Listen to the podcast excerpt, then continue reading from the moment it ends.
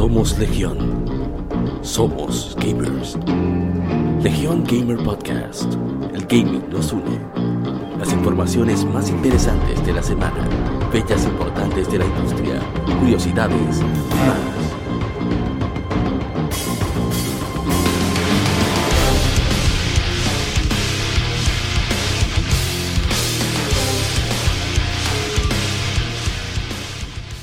Escuchando la segunda parte del episodio número 40 de Legión Gamer Podcast. El gaming nos une. Game Femérides. Aniversarios de juegos y consolas.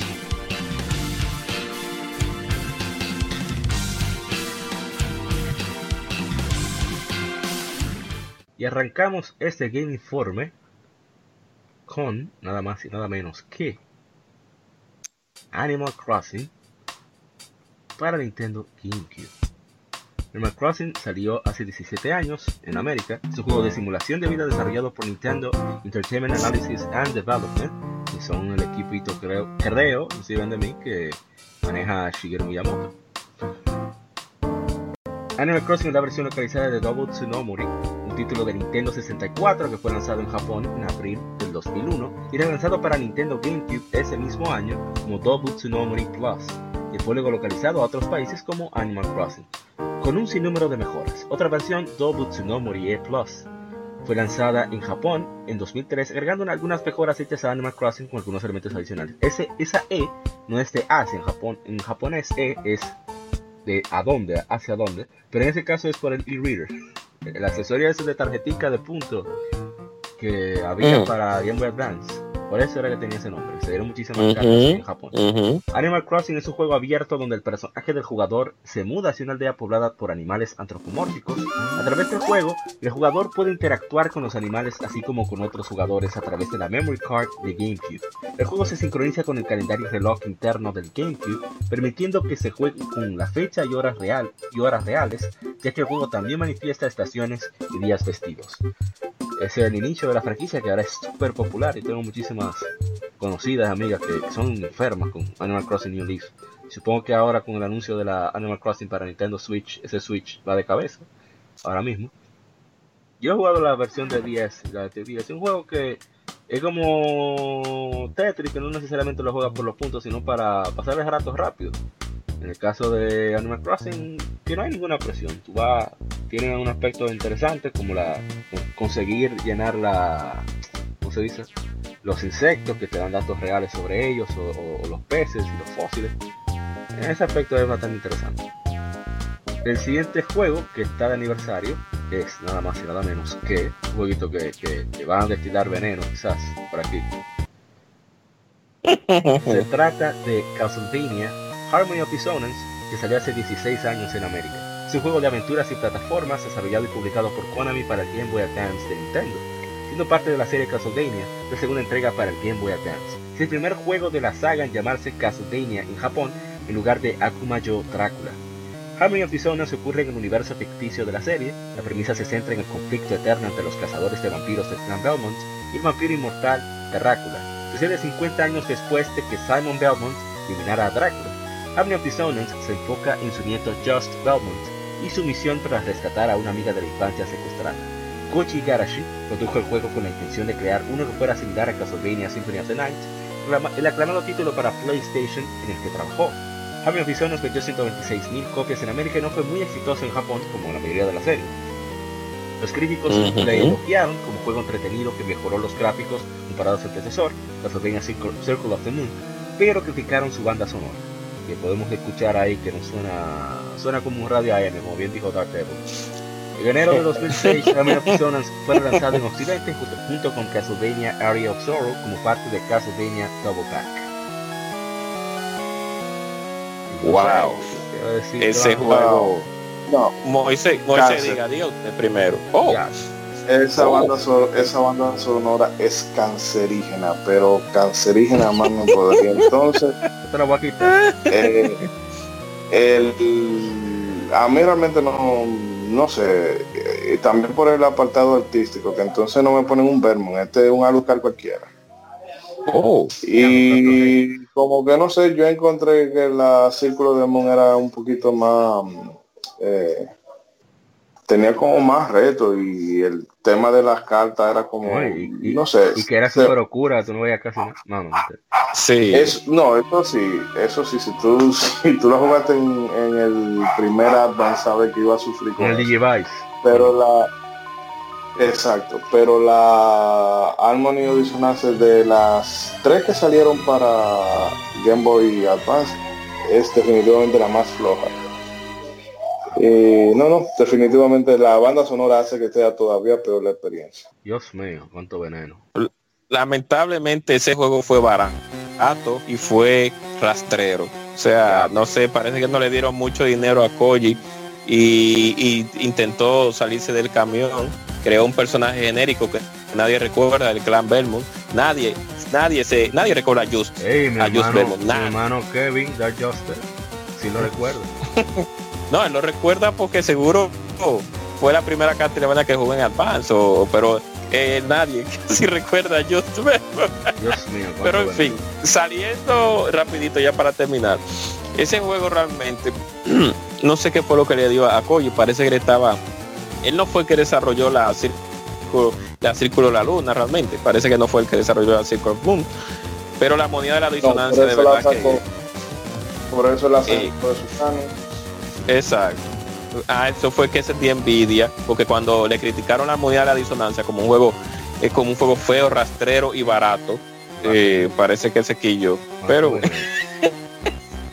está bien, ya, eso es todo. Vamos al siguiente juego. Se trata de nada más y nada menos que de Dragon Quest 4 Captures of the Chosen o Capítulos de los Elegidos, es un remake para Nintendo que salió hace 10 años en América un remake para Nintendo DS desarrollado por Arte Piazza, el mismo estilo de mezcla 2D y 3D de las versiones para PlayStation, publicado por Square Enix. Dragon Quest 4 pierde el resto de la serie al dividir el juego por capítulos distintivos, cada uno enfocado en un protagonista o protagonistas diferentes. Los primeros cuatro son contados desde la perspectiva de los futuros compañeros del héroe y el quinto desde la perspectiva del héroe, juntando a todos los personajes para iniciar un viaje para salvar el mundo. Esta versión del juego contiene una nueva traducción del guion. Nintendo Power declaró que la nueva traducción tuvo nombres modificados para que se parezcan o incluyan los nombres japoneses, aunque agregan varios lugares nuevos. Pero un análisis posterior demuestra que la localización de Dragon Warrior 4 para Super Nintendo era más cercano al original. Esta versión usa los nuevos nombres para hechizos usados en Dragon Quest 8, Journey of the Cursed King o Periplo del Rey Maldito, como el hechizo Beat nombrarse Fuck las versiones occidentales cambiaron algunos nombres de lugares, ya que en japonés tienen componentes sexuales, y la posibilidad de hablar con miembros del grupo que está en la versión japonesa fue removida para Occidente. La versión para Nintendo DS en inglés incluye 13 dialectos regionales para varias áreas, incluyendo a Burnett, que abordan sea escocés, y Samovska, que es la zona donde es. Uh, ¿Cómo que se llama? La, la, que siempre quiere pelear, que sale en Dragon Quest Heroes 2. Eh, eh, no, no es, que se acuerda. La Sarena, Sarena. La Sarena. Sarena, Sarena. en ruso. Ella es de por ahí. Y es un juego bastante chulo, bastante entretenido. Y él sale Kirill, sale, sale Torneco, salen las la eh, Mina y Fina, que son la, la, bailarina y la divina. Es un juego bastante genial, bastante entretenido. Una primera y el caballero, ¿Mm? el caballero que se me olvida el nombre, que es el primero con el que tú empiezas. Don Ramón, Don Ramón. Y pim pum a Don Ramón. Ya, es criminal. ¿Qué criminales? Okay. Ese último de Dragon, de Dragon Quest 4 uno de los de los últimos que yo más he durado para matar a Freco. Fueron 40 minutos contados. Porque el tigre tenía, tú le ibas quitando parte, pero entonces después la parte volvían y le salían de nuevo y tú tenías que, o sea, cada fase era, ok, le acreditaste un brazo Luego la otra fase. Lo contando ahí. cuando, tú le, quitabas las extremidades, entonces volvía y le salía otra extremidad. Y así, oye, pero pero a mí me gustó mucho. Fue la primera Dragon Quest que yo jugué porque a mí la vaina en primera persona nunca me, me han matado. para mí fue también en esa época yo... un gran esfuerzo también por eso. Sí pero como era una época en la que yo estaba falto de un RPG clásico porque ya esa generación de 360 y Play 3 el, JRPG no estaba eh, no era ya no era lo que anteriormente fue. Y, le puse eso y me engancho y ya ahí tuve que seguir 4, 5, 6, 7, 8 y, por ahí María se No, pero hay un perro bien voraz eh, en el fondo, bien sabroso. Bueno, vamos a pasar entonces al siguiente juego. Es uno bastante querido por los amantes de los, sobre todo de, la generación que tiene, qué sé yo, 17, 18, 20 años. Que se trata de nada más y nada menos que un juego que salió hace 16 años en América. Estamos hablando de Kingdom Hearts. Es un RPG de acción desarrollado y publicado por Square, en esa época, ahora Square Enix, para el PlayStation 2. Es el primer juego de la serie, es el resultado de la colaboración entre Square y The Walt Disney Company. El juego combina personajes y escenarios de las películas animadas de Walt Disney Studios junto con algunos personajes de Final Fantasy. Tiene las aventuras de Sora, un adolescente alegre que se enfrenta a las fuerzas de la oscuridad. Se le unen Donald Duck, Goofy y otros personajes clásicos de Disney como Mickey Mouse, etc. y le asisten en su misión. El juego es una salida de los RPG estándar de Square, introduciendo elementos sustanciales de acción y hack and slash al gameplay. Kingdom Hearts tiene un elenco de voces estelares que incluye a muchos actores de voz oficiales de personajes de Disney. Es el primer rol como director del diseñador veterano de personajes de Square, Tetsuya Nomura. Kingdom Hearts fue elogiado por la inusual combinación de acción y RPG, así como la inesperada mezcla armoniosa de elementos de Square y Disney. Fue exitoso en su lanzamiento, recibiendo numerosos premios a final del año y consiguiendo estatus como Greatest Hits de Sony.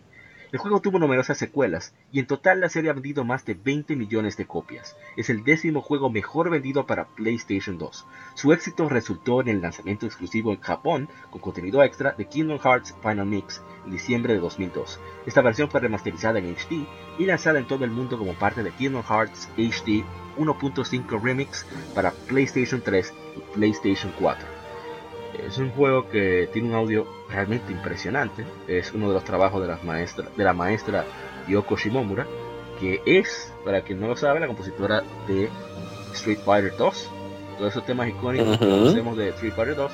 Esta es esta esta dama es la responsable, ella estudió piano clásico, se piano clásico, decidió unirse a Capcom y los padres estaban, ¿sabes? la familia estaba muerta porque toda esa inversión de preparar una pianista corsetista clásica y se mete a, componer para juego, ¿cómo se va a sentir? Cualquier raquilla. Pero, pero mujer de Dios, tú eres una dama, tú no puedes tener ese mundo de loco ahí, tú estás volviendo loca. Y miren, que por cierto, el primer tema que escucharon, Reprise, creo que se llama, déjame buscar bien para, para no pecar de ignorante. Los, los, Tú vas a poner ahí de fondo a a Simple and Clean, ¿no? ¿Verdad? No, no sé si ponerlo, o sea que los derechos. Oh. Ella está en Spotify, por cierto. Ah, verdad. Entonces, muy heavy esa canción. Sí, es muy buena. Ah, no me gusta mucho la voz de, de la cantante, de Utada Hikaru, pero la melodía y la armonía que ella hace, los arreglos son muy buenos. O sea, no me gusta el vibrato que ella tiene. Pero eso, ¿verdad? Eso son maña mía, como dice. pero es tremenda compositora. Y Maestra Shimomura, estamos escuchando ahí el opening del juego que está basado en la música de, de Utada Hikaru. Entonces, ah, sobre el origen de Kingdom Hearts, antes de que comience la, la, comentario, que yo no soy fan, pero sí, ¿sabes? Soy curioso de la historia. Era que, no sé si era Shinji Hashimoto o quién dentro de Square Enix, que está, de Squaresoft, perdón, que estaban hablando acerca de lo genial que era Mario 64 y lo interesante que sería crear un juego así, como libre, de movimiento libre, donde tú saltes, brinques, te de patillas, etcétera, etcétera. Y Nomura lo escuchó y como las oficinas de Square y de Disney Japón estaban en el mismo edificio, se encontraban mucho gente de Disney y gente de Square. Entonces una vez se dijo, hey, ¿y si hacemos un jueguito de combines Final Fantasy con Disney? Y ahí entre el relajo y relajo y la chercha, ¡pra! Al estilo de Mario Kart, salió Kingdom Hearts y es ahora una de las franquicias más queridas y la tercera entrega es una de las más esperadas para el 2019. Y bueno, bueno, antes de que comenten los caballeros, eh, mi hermano Chailo, pero José, dice tremendo juego, es una de sus sagas favoritas. Macarena Albelda en Instagram nos dice juegazo, de los mejores que he jugado. Y Ambry dice lo amé desde el primer día. A ver si tengo. No, no hay comentarios en Facebook. Bueno, denle para allá, caballeros. Eh, envenenen el juego.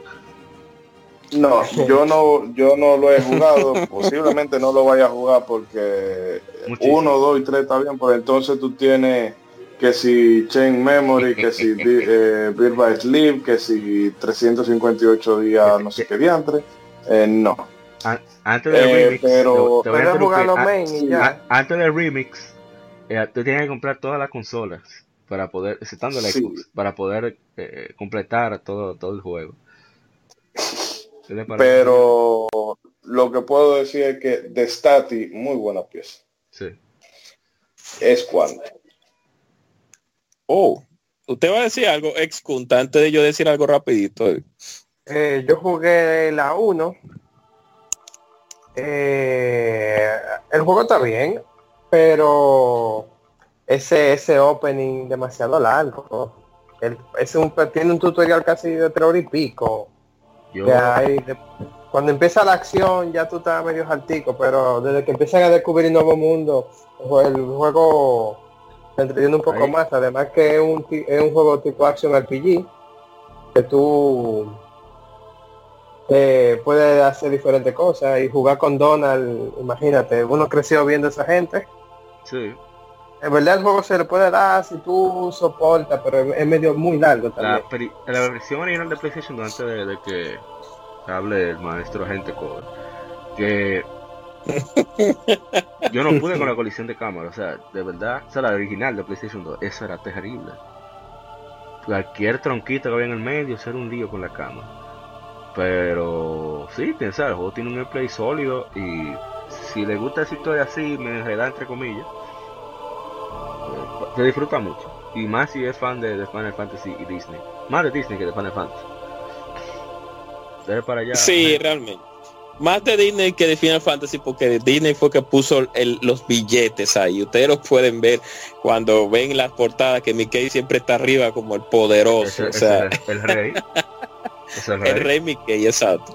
Y eh, Square parece que Disney dijo, está bien, yo sí, yo voy a, a producirlo y tú, y tú pones lo otro. Eh, no es, es no una crítica, sino para que la gente es algo jocoso. Sí. Algo jocoso porque sabemos que, que Sora, a mí no me gusta mucho ese personaje, la personalidad de él ni nada por el estilo, pero no, no, no descarto que los juegos sean malos. No, que sea pero- bueno, ¿qué pasa? Eh, eh, exacto, no descarto que el juego sea bueno, porque los juegos realmente tienen varias mecánicas. A mí, yo y Moisés pudimos ver eh, el comienzo de la parte 2, una aquella vez, allá en el Megacentro, y el sistema de batalla no estaba mal. Lo único que, bueno, que a pesar de que parece más una Secret of Mana, al eh, realmente, y que Tetsuya Nomura eh, no es que sea un mal director, sino que es lo único que sabe hacer Kingdom Hearts, al fin y al cabo, no sabe. ay, Dios mío, lo dijo. Sigue, sigue, sigue. Y nada, y a todo el que le gusta el mundo Disney, el, el, el maravilloso mundo de Disney, puede viajar con el Pato Donald y con Tribilín, con Tribilín, no di que Goofy, como le dicen muy como el nombre en inglés, no, el nombre de Goofy es Tribilín de este lado, es ¿eh? es y el Pato Goofy- Donald. Goofy en inglés es hasta ofensivo, o sea, es Goofy. Pero- sí, pero de este lado, de este lado tri- se le conocía a la vieja escuela, la vieja guardia lo conoce como Tribilín, o sea que no. pero bueno, eso es todo, solamente nada, disfrútelo y sepa que si usted no le gusta nada de Disney, no lo juegue, porque eso es Disney puro con un poco de Final Fantasy, una historia ahí de los, los sin corazón, Dios mío, que como si fuera algo más grande, ¿verdad? oh Dios mío, los, los enemigos que no tienen corazón, pero en fin. Ay, que jueguen la versión de 10, de 10 eh, que hay una Hay- versión, hay dos de la vi, 10, la. Dos de 10. Hay una que salió, no, no, hay una de Advance, no, la de Advance, la Viro No, Flip, de es la de Advance. No, no, la La Birth verdad by es la Sleep, la de PSP. Birth La Sleep, Chain of la de Memory. PSP. La, la Chain of Memory comienza, la Chain of Memory me La de gustó el comienzo, me gustó la de la de la el comienzo de la ¿Te, Chain of te Memory. gustó con- ese gameplay de Yu-Gi-Oh? Me gustó, no- lo vi, no lo, no lo vi tan forzado, pero a mí lo que realmente más me gustó fue como ellos, la música, no sé quién fue que la produjo para el avance en ese tiempo. No, Escuchar el, que el- el- puede ser que lo ¿Eh? haya compuesto Shimomura, pero que algún otro ingeniero. Además, es Disney. Disney tiene los mejores ingenieros de audio del mundo. Gente lo mete entonces ahí como como sea. el juego arranca en el, en, en el país de Pinocho, entonces yo tenía a Pepe Grillo al lado hablándome disparate, ahí tú sabes a Sora, hablándole basura a Sora, y tenía a Tribilín y al Pato Donald. No, vamos a dejarlo ahí, porque ahorita Lo ven, que te- supone que era para hablar con el. Kingdom Hearts ahí nítido y viene para que la gente cobra. La próxima vez tú hablas primero. No podemos tener esto. Por favor. Sí. No, pero está bien. Yo no lo critiqué. No, yo no, no, lo critiqué. No, por suerte, Nomura no sabe hacer que Nomura no sabe hacer nada que Kingdom Hearts, que cuando le pone otro proyecto se desbarata en 50 mil pedazos. el Tigre no tiene, no tiene los, los, los, timbales para desarrollar otro juego. Pero... Me voy, me voy, me voy. Vamos al siguiente juego. Agente Cobra. Sí, sí, sí. Vamos al siguiente juego. El siguiente juego se trata de nada más y nada menos que Eternal Sonata. Eternal Sonata salió hace 11 años en América para Xbox 360. Japón se llama Trusty Bell Chopin Stream. es un RPG desarrollado por Tri, Tri Crescendo, Crescendo, publicado por Bandai Namco para Xbox 360. Un año después se lanza para PlayStation 3 con contenido adicional. El juego está centrado en el pianista y compositor romántico polaco Frédéric Chopin, quien murió de tuberculosis a los 39 años. La historia muestra un mundo ficticio soñado por Chopin durante sus, últimas horas que es influenciado por la vida y música de Chopin, y es en el cual él mismo es un personaje jugable, entre otros. El sistema de batalla se centra en elementos musicales y ataques especiales para cada personaje. Luz y oscuridad juegan un papel en la apariencia y habilidades de los enemigos en el campo de batalla y los tipos de magia que pueden invocarse. El juego presenta una selección de las composiciones de Chopin, interpretadas por el pianista ruso Stanislav Tunin, aunque las composiciones originales fueron compuestas y arregladas por Motoi Sakuraba. Es notable su uso de piezas de piano clásicas, cinemas educativos mostrando pinturas y fotografías reales, y contraste con los gráficos del shading del juego y diseño exuberante del paisaje.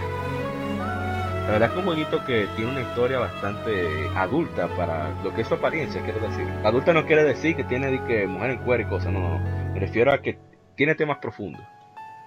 De existencialismo, tiene mucha melancolía, tiene mucho de Chopin. Chopin es eso, mucha melancolía, mucha tristeza a veces, mucha es difícil de tocar a Chopin por eso. Entonces, es de los pocos juegos como que son educativos también. Y es de las mejores composiciones de, de Motor y Sakura Dale para allá, pero yo no lo he jugado, oh. ¿dónde lo que yo vi? no, no, realmente a mí lo que no, me gustó, no me gustó fue, parece, al principio, parece que no voy a, no voy a decir, no voy a criticar el gameplay completo porque vi nada más un poco yo vi el sistema de batalla que lo vi un poquito repetitivo. Pero tengo un amigo que Moisés lo conoce, se llama Luis Manuel, que dijo que el juego era bastante bueno y él te podemos tomar buena referencia de él porque él es purista jugando RPG también. según me dijo mi hermano Milton, modo de batalla, si tú sabes música te ayuda muchísimo porque utiliza los saltos de tono de las armonías musicales, tercera, cuarta, quinta, te ayuda ah, muchísimo. Por eso, por eso fue que yo lo vi tan, tan a veces repetitivo los, los golpes. Me imagino que era por eso que seguro es... No, ya, no voy a decir más nada porque no lo jugué. Ah, por suerte, no eh, ¿Quién más? Nada más. No, no, yo ese otro de lo que nunca tuve el chance de tocar. Un día cuando hagan un Ojalá le hagan, exacto, le hagan su fritura. Ojalá y más, más gente pueda jugarlo, incluyendo. Bueno, pasamos al siguiente juego que yo sé que ahí el señor Ishidori se va a explayar bastante.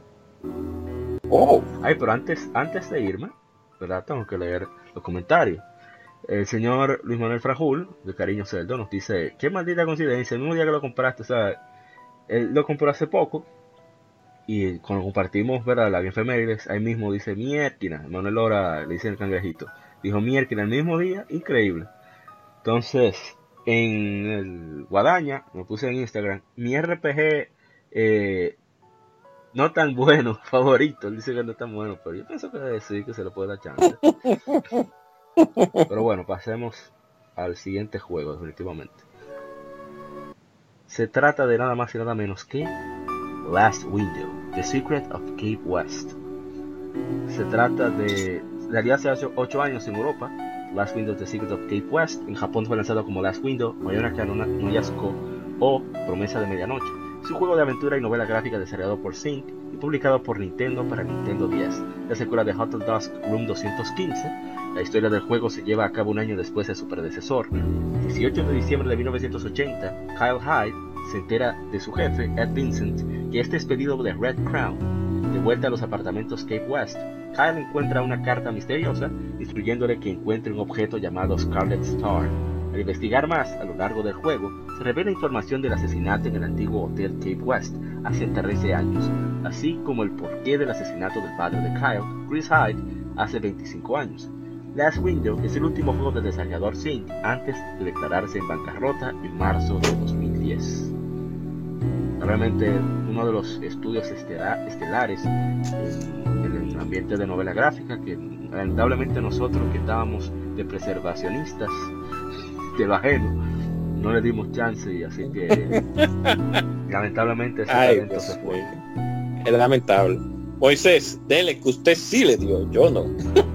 no, porque ese juego cuando eh, salió la Hotel 2, a mí ese me gustó mucho, o sea, pero muchísimo, más con el... Ese es uno de los juegos que a mí me, apena que mucha gente no lo juegue porque los giros que tiene al final, eh, empezando por, por Hotel 2, es una de las cosas más geniales que se, se han hecho porque me gusta cuando un, te presentan una serie de personajes y tienen una, una forma de ser, pero luego te abundan en el background de ese personaje y te cambian totalmente la perspectiva y puede que ya no te, que, o sea, que no te gusten o te dejen de gustar eh, o incluso te gusten más aún, pero la forma, pero tú siempre logras entender sus motivaciones, que eso es lo que me ha gustado siempre, que, que hagan personajes que tú conectes con ellos. Entonces, en The Last Window, que lamentando el caso, solamente salió en Europa y hubo que eh, su copia de preservación. Y, ese juego me, cuando empecé, los dos primeros, dos o tres primeros capítulos me parecieron un poquito como, de acá, pero te tienen como, a mí por ejemplo me, me causaba mucho desconcierto porque yo sentía que, ok, hay, aquí hay algo como más grande, hay como una, una, eh, qué sé yo, eh, como the big picture pero como que no te la dejan entrever mucho y tú, pues, pero yo quiero, o sea, me están dando poca información, pero en realidad lo hacen de una forma para que tú te sientas como el propio Kyle, que tú sabes que hay un show con la, venta del edificio. Que la vieja, la propietaria te dice, mira, ya el, 31 de diciembre recoge tu vaina, que ya esto yo lo vendí. El tema del encargo que le dejan, de que tiene que buscar el diamante ese. Y el asunto con, con la muerte del papá que al final obviamente esas tres cosas tienen cierto grado de relación. Y entonces tú te sientes así desconcertado, pero luego la historia te va soltando de a poco, la, se va desenvolviendo una, como una madeja y todo va cayendo en su sitio. Y esa escena final, que no voy, no la voy a destripar porque alguien, o sea, eso, esos dos juegos hay que jugar. Al que le guste mucho el tema de la historia y si le gusta la novela negra, lo va a disfrutar mucho. Porque no es una. Si me gusta blanca. Eh. ah, tú televisa, para eso televisa. Sí. Pues bien, que no es que este tipo de juego, como no te van a poner la secuencia de, de, acción, ni time ni, ni tiroteo, no, no, es simple y llanamente el diálogo de dos personas en una azotea.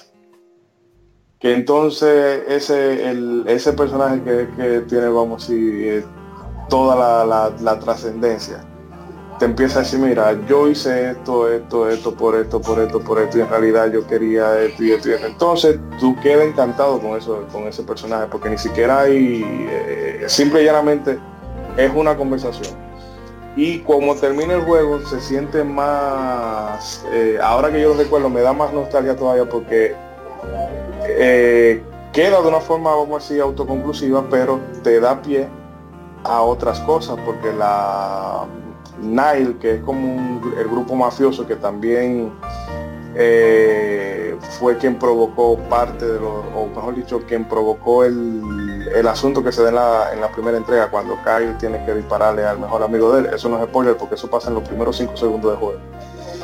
Y luego aquí también tienen que ver y, la relación que había con el papá y esa gente. Entonces había chance por una tercera parte, pero lamentando el caso, nosotros nos encargamos de matar así. Nosotros eh, siempre decimos que queremos juegos nuevos, juegos, juegos innovadores, juegos que tengan buen contenido, ahí está, lo de siempre.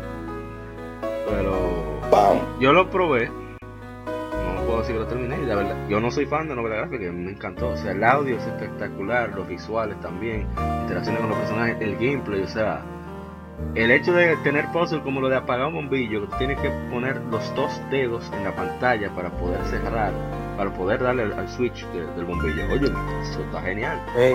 O, o, de que tú tienes que cerrar al tiro de celda Phantom Hourglass, cerrar el, el para poder hacer ciertas cosas. Eso está genial. Y que el juego, el, el 10 se tiene que agarrar como si fuera una libreta. Y tú usas una libreta en el juego. O sea, es bien envolvente cómo ya aprovecharon sus limitaciones técnicas para, para hacer un juego verdaderamente creativo y único. Y que, eh, o sea, ese juego tú lo vas a poder, tú lo vas a jugar ahora. O sea, lo jugaste en, en 2000, 2008, lo juega ahora y lo vas a jugar estos 50 años y se va a seguir viendo bien por el, el estilo artístico. O sea, eso es un manga. Claro, con, con, un canon un poquito más eh, occidental pero eh, o sea, eso es un manga y la forma, las animaciones, las expresiones y el personaje de Kyle Hyde que a mí me gusta mucho porque ese tigre no es, a él no le gusta que lo jodan mucho, pero el tigre te va a ayudar. Pero el tigre, coño, este tigre se jode, pero nada, ven, vamos a ver qué es lo que tú quieres. Y siempre termina ayudando a todo el mundo pero de verdad, que, ojalá que quien viva en Europa, vamos, vamos a decirlo así, o tenga la oportunidad de conseguir ese juego para coleccionarlo, no está hablando de preservación, sino coleccionarlo, que lo haga, porque lo vale. O sea, no, no hay desperdicio ahí. No, sé si hayamos hablado, Willy, tú no lo jugaste. ¿Verdad? Que tú después no. del Advance más nunca. Sí. Déjame seguir. Eh, el próximo juego aquí ya le va a tocar al, señor agente Cover. Se trata de Sonic, hace 11 años se lanzó en América Sonic Rush Adventure para el Nintendo 10.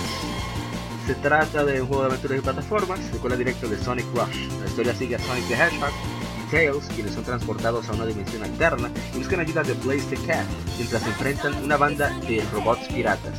El gameplay es similar a las entregas anteriores de la franquicia de Sonic, con los jugadores controlando a Sonic o Blaze, a través de una serie de niveles de lago mientras consiguen aros y vencer enemigos. Rush Adventure se despilla de juegos anteriores con sus elementos de viaje por mar, presentando minijuegos de navegación que toman ventaja de la pantalla táctil del Nintendo 10.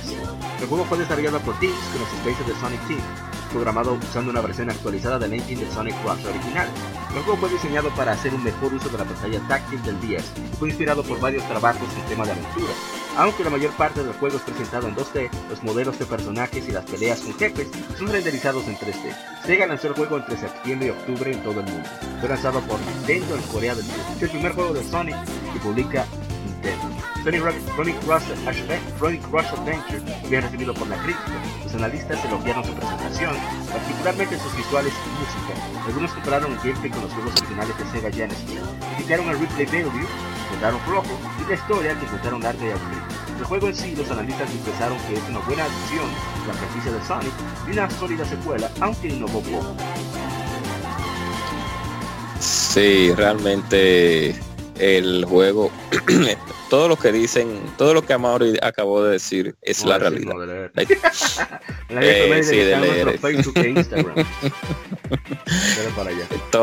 todo lo que dijo Amaury Parres, o lo leyó, es la realidad. O sea, el juego, la historia no es fenomenal, es un poquito básica, como la gran mayoría de, de historia de Sonic. Al fin y al cabo, ustedes saben que Robotnik quiere las, las Chao Emerald para conquistar el mundo como Koopa, ustedes saben, eh, y como Bison, pero ok, eh, saliéndonos, saliéndonos de eso, el juego es bueno.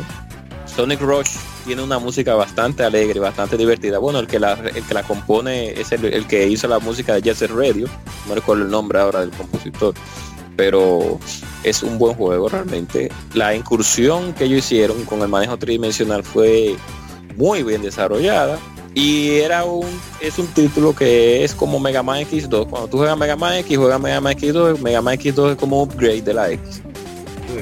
Y salió, Sonic Rush salió en un tiempo en que la Sonic de Hedgehog, que no la vamos a mencionar más, salió y nada, y le gustó y todos sabemos por qué. Y otros títulos de Sony ya habían salido para Wii, eh, que no vamos a mencionarlo tampoco. y cuando salió la Sonic Rush, pues cayó también, porque es que Sonic es plataforma, o sea, 2D. Lamentablemente, a pesar de que se incluya el 3D, pero esa es la pureza de Sonic. Un juego frenético, 2D, aunque se le incluya la tridimensionalidad para mantenerlo con los tiempos. Y cuando salió fue tan refrescante que ellos y vieron la buena venta, y vamos a tirar la dos. Entraron a Blaze de Cal, que es una gata, una gata altruista, por así decirlo. Eh, y nada, anda siguieron sólidos. Anda sin panty. Eh. Mm, ¿Cómo? Que anda sin ropa interior, Blaze, pero ya tiene un pantalón blanco. Pantalón blanco. Tú no estás viendo la cabeza igualita que le daba. Sí, sí, sí. ah, ustedes, saben que los, la mascota antropomórfica muchos andan sin pantalones. Sony anda con, andaba con la vaina afuera también. Ah, no saben que el ombligo de, de los eristas, vamos a dejarlo ahí. No es el ombligo nada, es otra cosa. Pero es porque lo quitaron. Sony andaba, con una en la Sonic eh, Underground, no, en la Underground, no, en la, primera, en el primer cartoon, con una compañera que es una zorra, y la zorra no tenía ropa ni nada, y esa mujer andaba en fuera, en botas, y nadie decía nada, pero... Sally, Sally, Sally sí. Sí, ella la mandaba con una chaquetica y una bota, ya, eso era todo. Ya, exacto. Y ella andaba desnuda, y eso ni en ningún momento sufrió ningún tipo de levantamiento del gato ni nada por el estilo. Pero ella se la agarra, le daba su beso y le daba aire no, pero en, los cómics se fue con un zorrillo, eh, eh, una, una super query. Déjame dejarlo ahí. No, pero este jueguito Sonic Rush Adventure. sí, eh, saliendo de Es un juego bastante chévere. Ey, los, los cómics de Sonic son entretenidos, ¿eh? Lo hicieron la gente de Archie Comics. O sea, son entretenidos. Sí, que Sonic Adventure es un juego bien chévere. O sea, la gente a veces como que de la secuela espera demasiado. Y, las secuelas son secuelas, o sea, se basan en el original y, y mejoran ciertas cosas, pulen, pero Ah, no todos pueden ser Uncharted 2. Dígale, ex Junta. No, no, no, todos pueden ser no, no, todos pueden ser no todos pueden ser cosas también Arkham City ¿eh? Sí exacto. Entonces es como digo eh, Sonic Rush Adventure es como una Mega Man X2 una Mega, Mega Man X. Cuando tú juegas Mega Man X todo chévere bien brutal. Y cuando tú juegas Mega Man X2 es como una extensión de la X Sí, la Mega Man más menos memorable yo creo que la X2. o sea, no por mala, sino porque todo el mundo habla X, X3, X4, X5, pero la X2 casi nadie y, mi, y mira, Moisés, que a mí me gusta más la X2 que el X3, porque la X3 no me gustó mucho el, el, el ambiente. Vamos a dejarlo como... Pero que ustedes. Sí. Bueno, pasemos al siguiente Pero juego. Adventure muy bueno. Sí, sí, tremendo. Si lo vemos oferta, voy a ver si le puedo dar para abajo. Bueno, el, primer, el próximo juego es nada más y nada menos que Borderlands 2, que salió hace 6 años en América. Es un juego mundo abierto de disparos en primera persona y RPG de acción, desarrollado por Gearbox Software, publicado por 2K Games. Es el segundo juego de la serie Borderlands y secuela al primer Borderlands, que es el original. el, el juego fue lanzado para Microsoft Windows, PlayStation 3, Xbox 360 y OS X fue porteado a PlayStation Vita el 13 de mayo de 2014, pero no jueguen eso, por favor. Y lanzado en oh. Linux el 30 de septiembre de 2014. Borderlands 2 permite a los jugadores completar la campaña consistiendo de misiones centrales y misiones opcionales con uno de los cuatro o seis, si incluye contenido descargable, cazadores de tesoros o Bolt Hunters en el planeta Pandora. Elementos clave del gameplay de su predecesor, como el gameplay online colaborativo para la campaña, botín generado aleatoriamente, como armas y escudos, y elementos de personalización del jugador, comunes en RPG, están en Borderlands 2. El juego fue aclamado por la crítica y fue un éxito comercial. Contenido descargable para el juego incluía nuevos personajes e historias. La edición Team of the Year fue lanzada el 8 de octubre de 2013 en América. Incluye todos los paquetes de DLC y mejoras para la nueva campaña. Una, una versión para Vita desarrollada por Iron Galaxy Studios en colaboración fue lanzado en mayo de 2014. Ports para PlayStation 4 y Xbox One, con todos sus DLC, fueron lanzados como parte de Borderlands The Handsome Collection el 24 de marzo de 2015. Borderlands 2 ha vendido más de 13 millones de copias, haciendo el juego mejor vendido de 2K Games. Eh, a ver, ah, un comentario rápido. El señor Omar Actrus Ortiz, eh, o, Teoría Serpent, era uno de los miembros de, de Game Over Digital, nos puso nada más, nos puso el reguero de corazones. Y yo, ya pueden saber enfermo que ese hombre con ese juego. y a ver, aquí mi hermano tóxico, con el gadillo, nos puso simplemente un juego. la tiene todas las versiones, o sea, física. La de PlayStation 3, la de Xbox 360, la de PlayStation Vita, la de Xbox One y la de PlayStation 4. Él la tiene y la ha platinado. Un fan, un fan, un fan de Borderlands. Ya tú puedes saber. Pero full. Sí. Nahuel de punto de nos dice, yo jugué el 1 y el 2 y el pre-sequel y esperamos que salga el 3. En verdad sí. Cuando salga el 3 se, va para el carajo Destiny, se va para el carajo de Division, todo el mundo. Llegó, Llegó el, pionero de ese tipo de, de, de, de, esa generación. Que por cierto, antes de que todo comience, te iba a decir que yo no soy fan de los FPS, ustedes lo saben, soy casi hater de los FPS. Y este juego me gustó muchísimo, le metí unas horas, no di que centenas, pero fueron unas, unas horas largas, que para mí los FPS es algo rarísimo. Sí, pero como este tipo, es tipo Diablo, prácticamente, eh, hay de desperdicio. Sí. Por lo menos entre la 1 y la 2 yo le di a la 1 como 50 y pico de horas y la 2 la jugué como la jugaba con un par de mí online, eh, se, le dio mucho, casi 60 horas por ahí. Pero el juego bien chulo. Incluso tengo aquí la collection, la que salió, y yo no he jugado la, la precuela todavía. Oh. Quizá le entre en unos meses de estos. Muy bien. Eh, no sé, ¿se llama va a explayarse o seguimos con otro juego? No, no. Vamos a seguir. No, no, Borderlands no es lo mismo. Tiene que dar un chance. Está bien chulo eso.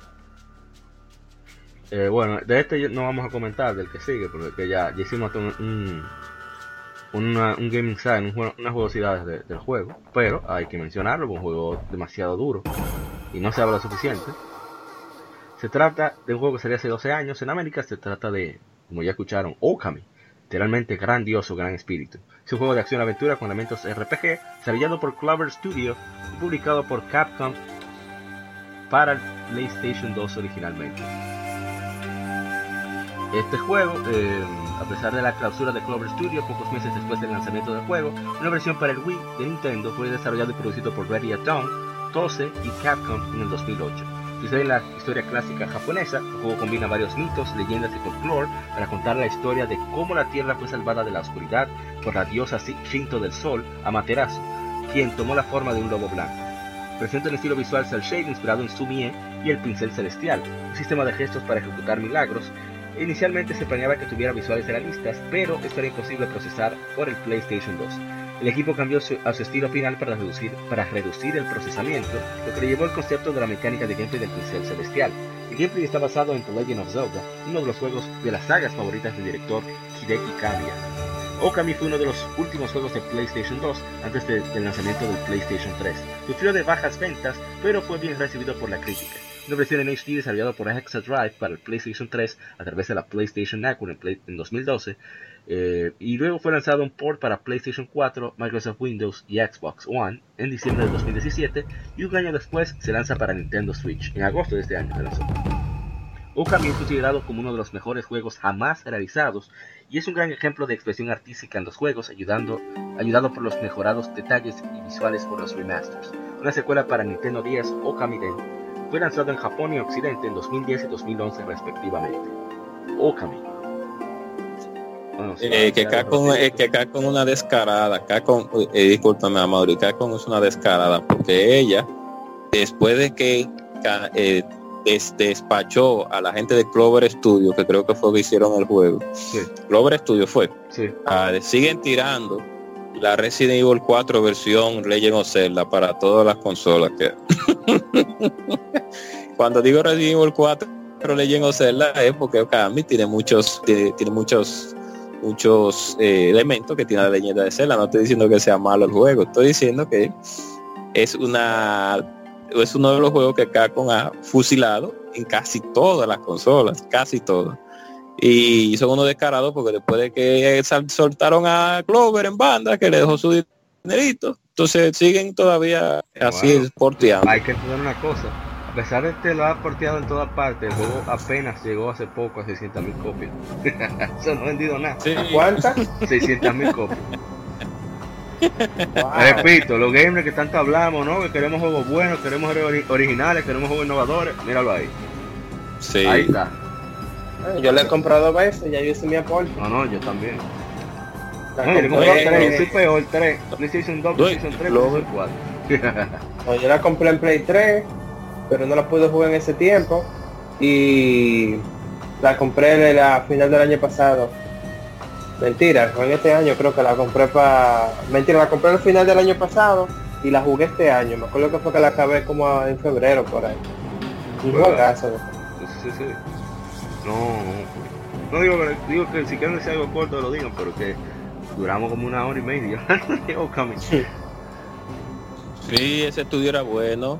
Ese estudio también, la, bueno, es, eso, eh, eso fue de los dos estudios que desbarató Capcom, que fue el de el de Hideki, el de Hideki, que fue el que hizo God Hand para PC, este, mismo, juego de este mismo, es Clover Studio. y el otro el que hizo y a, y a Shinji Mikami el equipo de Shinji Mikami que tenía... también pero que Exacto. yo estar entiendo a Capcom porque es que tu negocio esto no es caridad no yo sé no yo sé yo entiendo pero eh, debieron de dar una mejor una oportunidad y no aunque las bajas ventas se presentaran no todos los juegos no todos los juegos son comprendidos eh, Nintendo lo sabe y, lo, y lo una cosa que tenga baja venta y otra que tú, puedas mantener un estudio que no te deja dinero. O sea, lamentablemente está así de cruel. Sí, yo sé, pero que, imagínate. Eh, es obra maestra como Godhan y como y como Okami, bueno, pues hacen entender de que es verdad, no todo, uno no es profeta de su tierra a veces, muchos juegos japoneses que saben que son brutales, no se pegan en su propia, en su propio país y vienen a América y a veces la culpa de nosotros mismos los gamers, somos sinvergüenza.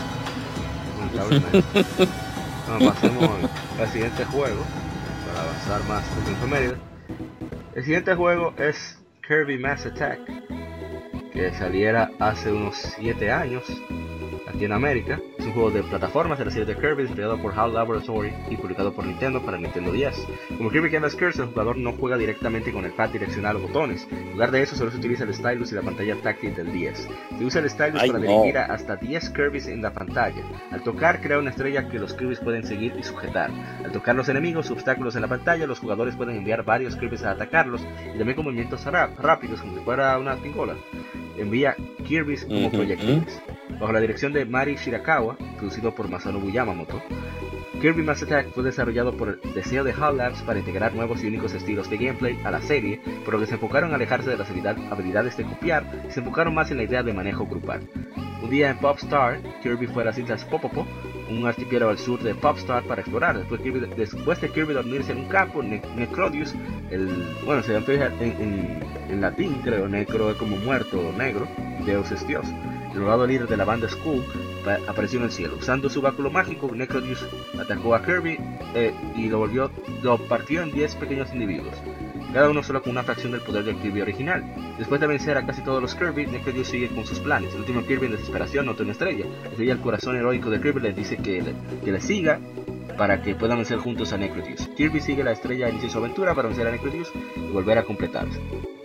Yo no lo he jugado el juego, pero Kevin Cruz nos da un mensaje que los que están peleando con la, araña me matan de la risa. Es verdad que es muy gracioso. Yo que le están dando en la madre a la araña. Un gambán. Entonces, a ver, no pusieron nada más. No. Nos vamos al siguiente juego, que yo no lo jugué tampoco. No, ya para decir algo rapidito. Yo no sé por qué Kirby, cada vez que va a un sitio a comer, siempre viene alguna entidad celestial y le cae encima a darle puertas. yo no entiendo por qué. Pero la entidad celestiales como que le tienen envidia en ese en, en, en Dreamland, porque es, él va... otra cosa. Hasta yo le tenía envidia. una gente que viene del cielo, de otro espacio, veo una gente que está durmiendo harta y viene y quiere darle cocotazo. Yo lo veo como cuando tú estás en la escuela y tú ves a uno que está tranquilito ahí, que no sabe, tú le das un cocotazo sin querer, eso se te sale. está bien. Bueno, vamos a este juego que es un poquito ya mucho más, no, un poquito no, mucho más conocido. Creo que, creo que hasta junta lo jugó. Se trata de... Ups, me equivoqué. Se trata de nada más y nada menos que Kirby Superstar. Kirby Superstar. que, sí, sí, es una joya. Que saliera hace, nueve, hace 22 años en América para Super Nintendo. Es un paquete que incluye nueve juegos eh, que fue desarrollado por HAL Laboratories y publicado por Nintendo. Kirby Superstar es uno de los más populares de la serie, es el juego de Kirby que introdujo a, los ayudantes. Eh, son enemigos convertidos en aliados que pueden ser controlados por la computadora por un segundo jugador. Además, los ayudantes fueron usados para facilitar el juego cooperativo para dos jugadores simultáneos, otra novedad en la serie. De acuerdo al director Masahiro Sakurai, eh, fue también algo solicitado por Shigeru Miyamoto. Masahiro Sakurai, que es el co-creador de Smash. Este juego fue el debut de los gorros de Kirby, que cambian su apariencia con las habilidades de Copy. En juegos anteriores solo presenta cambio de color o arma, pero ahora las habilidades como la habilidad de fuego dando a Kirby una corona en llamas, o el yoyo, que le otorga una gorra al revés, tiene gorros específicos. Las Ability Caps regresaron en casi cada juego de Kirby posterior para ayudar a diferenciar entre las habilidades o representarlos mejor. Kirby Superstar fue rehecho para Nintendo 10, titulado Kirby Superstar Ultra. El juego fue relanzado en la consola virtual de Wii Wii U. Aparte de esto, es uno de los 21 juegos empacados en el Super Nintendo Entertainment System Classic Edition.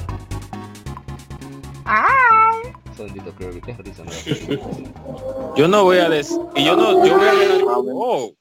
Oh, ese sonido parece nada más de Silent Hill fue. Hable lo que van a hablar porque yo me no me voy a desplayar, pero voy a hablar un poquito de, no, de... Poquito, no, yo de ese juego yo no me acuerdo cuando tú te comías el micrófono.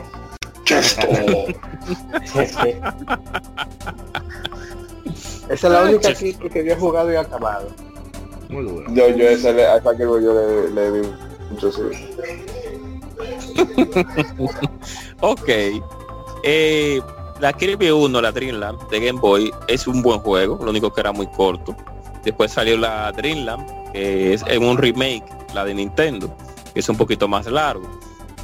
Y esos dos juegos, eh, soltando las, las otras versiones que han hecho de Kirby, como Kirby Pinball Land, como la Kirby que salió en Super, que era también como un juego de golf, que no me recuerdo el nombre ahora y otra Kirby que salió también después son también son bastante buenos. Los juegos de Kirby no son malos casi ninguno. Hay algunas excepciones cuando tiraron en 10 y en 3DS hay algunas excepciones de que no son tan buenos como la de los ratones eh, que Kirby se le roba a unos ratones o los ratones se le roban comida a Kirby Kirby le cae atrás yo no sé siempre por comida el show pero pero cuando llegó no yo sé no yo sé pero cuando llegó la Kirby Superstar, ese es el antes y el después de Kirby. Ese era Terminator 2 de Kirby. O sea, y la de Matrix de Kirby. O sea, después de ahí, no ha habido forma de que no haya salido un gameplay parecido a la Kirby Superstar. Ellos han inventado con la, con la de la, con la, con la que van a tirar en 3DS también, la, la del, la del, la de TGR la, ah, la Robobo, inventaron con la Robobo, inventaron con la de tejer. Pero después de ahí, cuando ellos han querido vender un juego, lamentablemente han tenido que forzar con el estilo de la Kirby Superstar. Porque es que no hay manera con la Kirby Superstar, inclusive la reedición de 10 es mejor, aún mejor todavía porque tiene también una versión alterna que es, se llama eh, Meta, Meta Knight Adventure, que tú ahí juegas con Meta Knight. Muy, buena también. No hay manera con la que Superstar ese juego tan bueno. Los minijuegos son buenos y entretenidos. A pesar de que el juego se puede considerar corto. Y que tiene unos visuales de su madre. O sea, ese juego se ve bien para Super, exacto, para Super Nintendo y la música y los visuales. Yo no sé lo que le dio a Masai. El, Parece que se metió. Me, me, sorprendió bastante. O sea, yo había jugado la de 10. Yo esperaba que se viera así. Pero cuando jugué la, versión de Super, y dije, oh, pero Dios mío, ¿qué es esto? Yo no sé lo que le dio a Masai, parece que él le dijeron, parece que él quiso hacer su última, su último juego de Kirby. Dijo, yo voy a hacer mi último juego de Kirby y este es el que yo voy a hacer. yo quiero explotar esos cuartos. Exacto. A pesar de que el juego es corto, eh, si se podría decir así, porque la, el mundo más largo es eh, The Great, eh, The Great eh, Cave Adventure no, tiene otro nombre, pero en fin, es cuando tú te metes a la, cueva a buscar diferentes tesoros. Tú son completos, creo que son 60, 65 tesoros que tú tienes que completar antes de jugar con el jefe final. es eh, Marlin, pero es Marlin, no, en fin. Ese juego está tan bien hecho que eh, como digo, es un antes y un después de los juegos de Kirby. Música buena, gráficos buenos, gameplay, gameplay bueno. Tiene su chin de replay value también, por si acaso tuve en The Great K-Pop eh, Offensive, así que se llama, no encontraste todos los tesoros. Y el final también es muy bueno, el último jefe final también es muy bueno. No hay forma que de, decir que esa Kirby es mala, no hay manera y esa es la acción papá porque han tirado muchas reediciones y casi todas las Kirby después de ahí se parecen a ese gameplay. Esa es la nación papá de la Kirby. No hay forma con la Superstar, lamentablemente. La Ultra la supera por asuntos de, de, cosas opcionales que le pusieron. Pero a mí, a mí, a mí, en mi corazón todavía, por cómo se ve Kirby ahí en ese juego, la versión de Super, y los colores en Super Nintendo, como se ven, y como se ve Waddle Doo, que es mi persona, mi segundo personaje favorito, el que tiene el ojo gigante, Ajá. Waddle Doo, ese es mi segundo personaje favorito después de Kirby, y Waddle Dee, que tiene una sombrilla, que va bajando con una sombrilla así.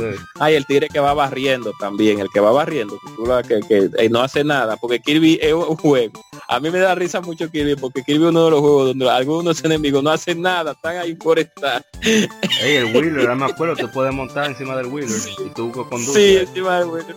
Entonces los personajes secundarios que son tus ayudantes, unos son Knuckles Joe, que son Yo-Yo, el mismo Waddle Dee, el mismo Waddle Doo con el ojo que te tira eh, Cora, te tira estrellitas, que es el poder de vivo. Son tan divertidos y tan graciosos que por eso me gusta mucho Waddle Doo, porque un ojo que no tiene presión, un ojo gigante, un Kirby con un ojo, y no tiene boca. Y son tan divertidos que hace que ese juego, de verdad que la Nintendo eh, tiene, tiene un buen equipo de desarrollo, a pesar de que siempre todo es muy familiar, pero tiene un buen equipo de desarrollo la Nintendo. Eso sí hay que, no se puede negar. ellos tienen ellos invierten mucho en buenos equipos. Y ah. sí, de verdad que sí. Sí, la verdad que uno se pone a analizar y es la base de Smash. O sea, tú tienes ataques diferentes presionando botones diferentes con, por ejemplo, con la espada, en, ese caso. Sí. Tú te cubres a los botones de laterales yo no había visto un juego 2D que tú que te cubriera. O sea, viendo la retrospectiva, no había. Kirby es el primero prácticamente. Entonces, sí, hay, muchos elementos ahí que, que son innovadores para su época. Quizá la gente no lo, no sé, no lo ve así, pero es impresionante. Hay mucho, yo prefiero la versión de Super a la Ultra por el asunto, como te dije, los gráficos y como se ven los personajes en la de Super me gusta más que en la Ultra me gusta más como que sea más regorde, porque se ve más gordo, lo, lo, lo más comelón. vamos al siguiente juego. Que aquí me toca a mí, no mentira. Oh. No, no, de verdad que es un juegazo que pueda que lo juegue, que, que, no va a perder su tiempo. En el siguiente juego se trata de nada más y nada menos que Ninja Gaiden Black.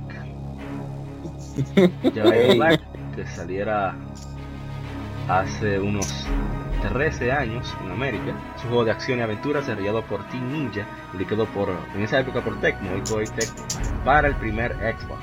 Los jugadores controlan a Ryu Hayabusa, maestro ninja, y su misión para recuperar una espada robada, vengar la masacre de su clan. Fue inspirado por la serie de Ninja Gaiden de Tecmo en 1990 y sucede en el mismo universo del juego de peleas de Team Ninja, Dead or Alive. Tecmo lo, anunció en el E3 2005, o la versión Black. Luego lo exhibió una versión funcional en el Tokyo Game Show 2005. Black una versión teletrabajada y una compilación de Ninja Gaiden los dos Hurricane Packs. El juego presenta nuevos enemigos, como los murciélagos y eh, explosivos y doppelgangers que pueden imitar a Ryu. Contiene más trajes que en el original, llama los juegos despreciables de NES del Nintendo pelado de Ninja Gaiden por la versión arcade. Un elemento clave de esta versión son sus nuevos modos de dificultad, el fácil Ninja Dog y el muy difícil Master Ninja. Itagaki que agregó el primer modo por las quejas de ser muy fácil, muy difícil, aunque él creía que con persistencia cualquier jugador era capaz de completar el juego. Se aseguró de que esos jugadores que seleccionan, seleccionan Ninja Dog tendrán ligeras burlas del juego, como lazos coloridos como accesorios, y a Ayane trata a Ryu como inferior, o sea, Ayane realmente, gente que le dice Ryu-sama, y cuando habla con Hayabusa siempre habla con la forma formal que se habla japonés. O sea, por ejemplo, eh, En vez de decir eso, dice eh, Watashi no nama wa Yoke para Dei gozaimasu o Dei irashaimasu. No, ah, este, tipo de, de, hablar, habla formal que se nota tanto en el japonés. Traje compensación, Itagaki hizo los demás modos aún más difíciles que en el original. Otro aspecto de Black es el Mission Mode, que contiene 50 misiones adaptadas de la final de la Ninja Gaiden Master Tournament World Championship. Las últimas 5 misiones se basan en Hurricane Pack 2 y forman una serie llamada Eternal Legend. Mientras que muchas de las mejoras llegaron al juego, como cambios de cámara, nuevos jefes, la maniobra de intercepción de Hurricane Pack 1 no fue agregado para incrementar la dificultad. Eh, Ninja Gaiden este juego fue lo que me hizo a mí conseguir un Xbox, sea como sea. Porque yo vi el reportaje en, la extinta XM en español. Y me llamó la atención el aceite de, de Tomonobu Itagaki. Y yo, oh, pero este tigre está loco, diciendo que va a ser el mejor juego de acción del mundo, pero ese que probar. El borrachón, el borrachón. Jugador de póker y baterista y abogado. Entonces, el tigre dijo, oh, pero vamos a ver cómo que está el juego. Y Ninja Gaiden siempre fue de mis sagas favoritas. Desde NES. Eso era lo que había aquí en mi casa. Entonces, conocer ese juego, la primera, dije, mierda, pero yo conseguí un Xbox prestado y adquirí el juego porque estaba desesperado. Y entonces conocer la Black, que yo veo los, o sea, pude notar los cambios de cómo son más el juego más rápido, los enemigos sí. te suenan de una más rápido todavía, eh, más violentos, más ah, hay nuevos enemigos, hay jefes opcionales, etcétera, etcétera. O sea, es un juego súper completo, súper difícil, que es muy gratificante cada vez que tú logras. Y tú sientes el chance, es como, como en Mario, como en Mario tú te caes, tú dices, mierda, estos desgraciados diseñaron el, nivel mal. No, tú dices, coño, qué mato soy. y Ninja Gaiden te da esa misma sensación, tú dices, ya, es que yo soy un mierda. Y eso me encantaba del juego. Y aparte de la libertad, o sea, si tú le das los botones, estoy exagerando, siete veces por segundo, Hayabusa va a 7 padazos en un segundo.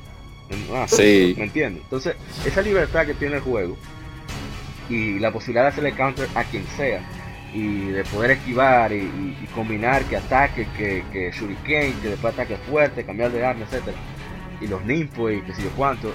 Todos esos elementos más los aspectos de aventura y la historia que, que aunque no era la gran cosa, entretenía.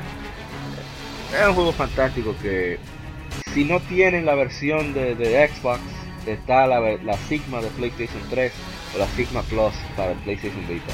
Que, es un juego que, es genial, eso uno lo disfruta muchísimo si uno, si uno es paciente y entiende que, que pasar los juegos es un proceso, no como ahora, que, que, gratificación instantánea. ¡Ay! ¡Oh! No sé. ¡Oh! ¡Oh! Bueno, yo voy a hablar rapidito de Ninja Gaiden Black. Me gustó que le aumentaran la dificultad, a pesar de lo difícil ya que era en ese tiempo.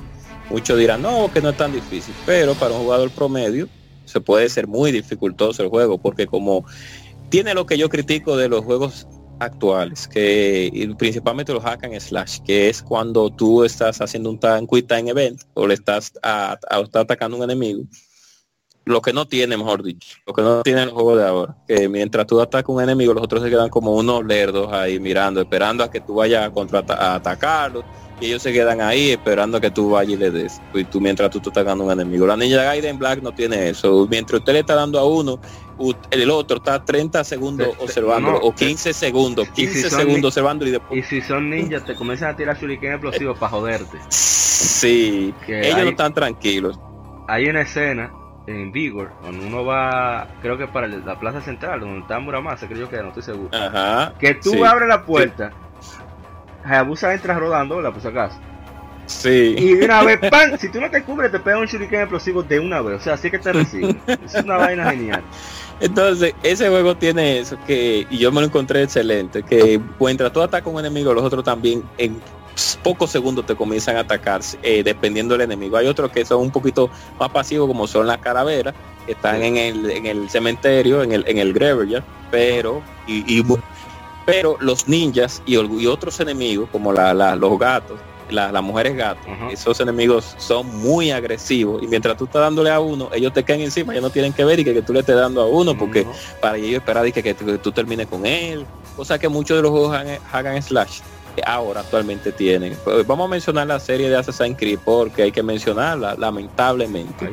que en Assassin's Creed, mientras usted está golpeando un enemigo, pueden buscar videos, los otros están ahí como unos mongolos, eh, prácticamente, esperando que usted... como unos retrasados.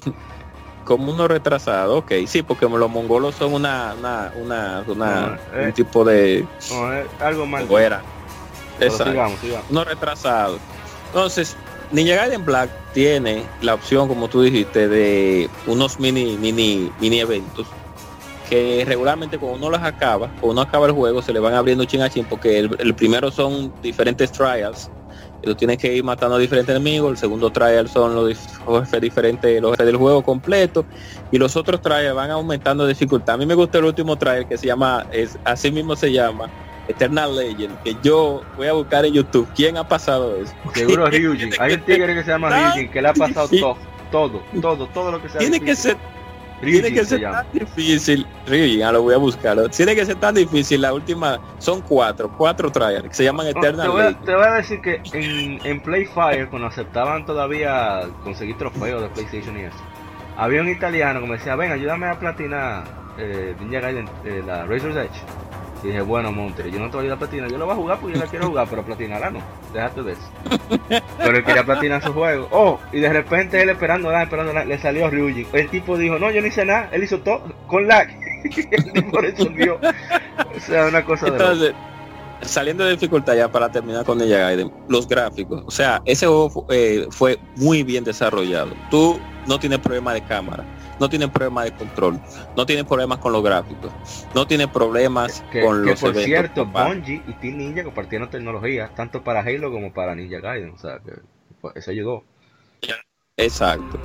No tienes problemas con el sonido, no tienes problemas con la dificultad. O sea, Ninja Gaiden es la, la Metroid, la Super Metroid de, de prácticamente. El juego es completo y no hay, no tiene fallos prácticamente. Hay, puede que haya si acaso puede que haya, puede ser un poquito de no que tiene replay value por el asunto de los minijuegos también y por el asunto que te daban eh, online y la y los retos y todo eso, o sea, eh, Ninja Gaiden Black es, lástima que se fue ese productor se fue de Tecno porque se quilló eh, después, de Ninja Gaiden 2 que él hizo, él hizo, unos líos ahí también.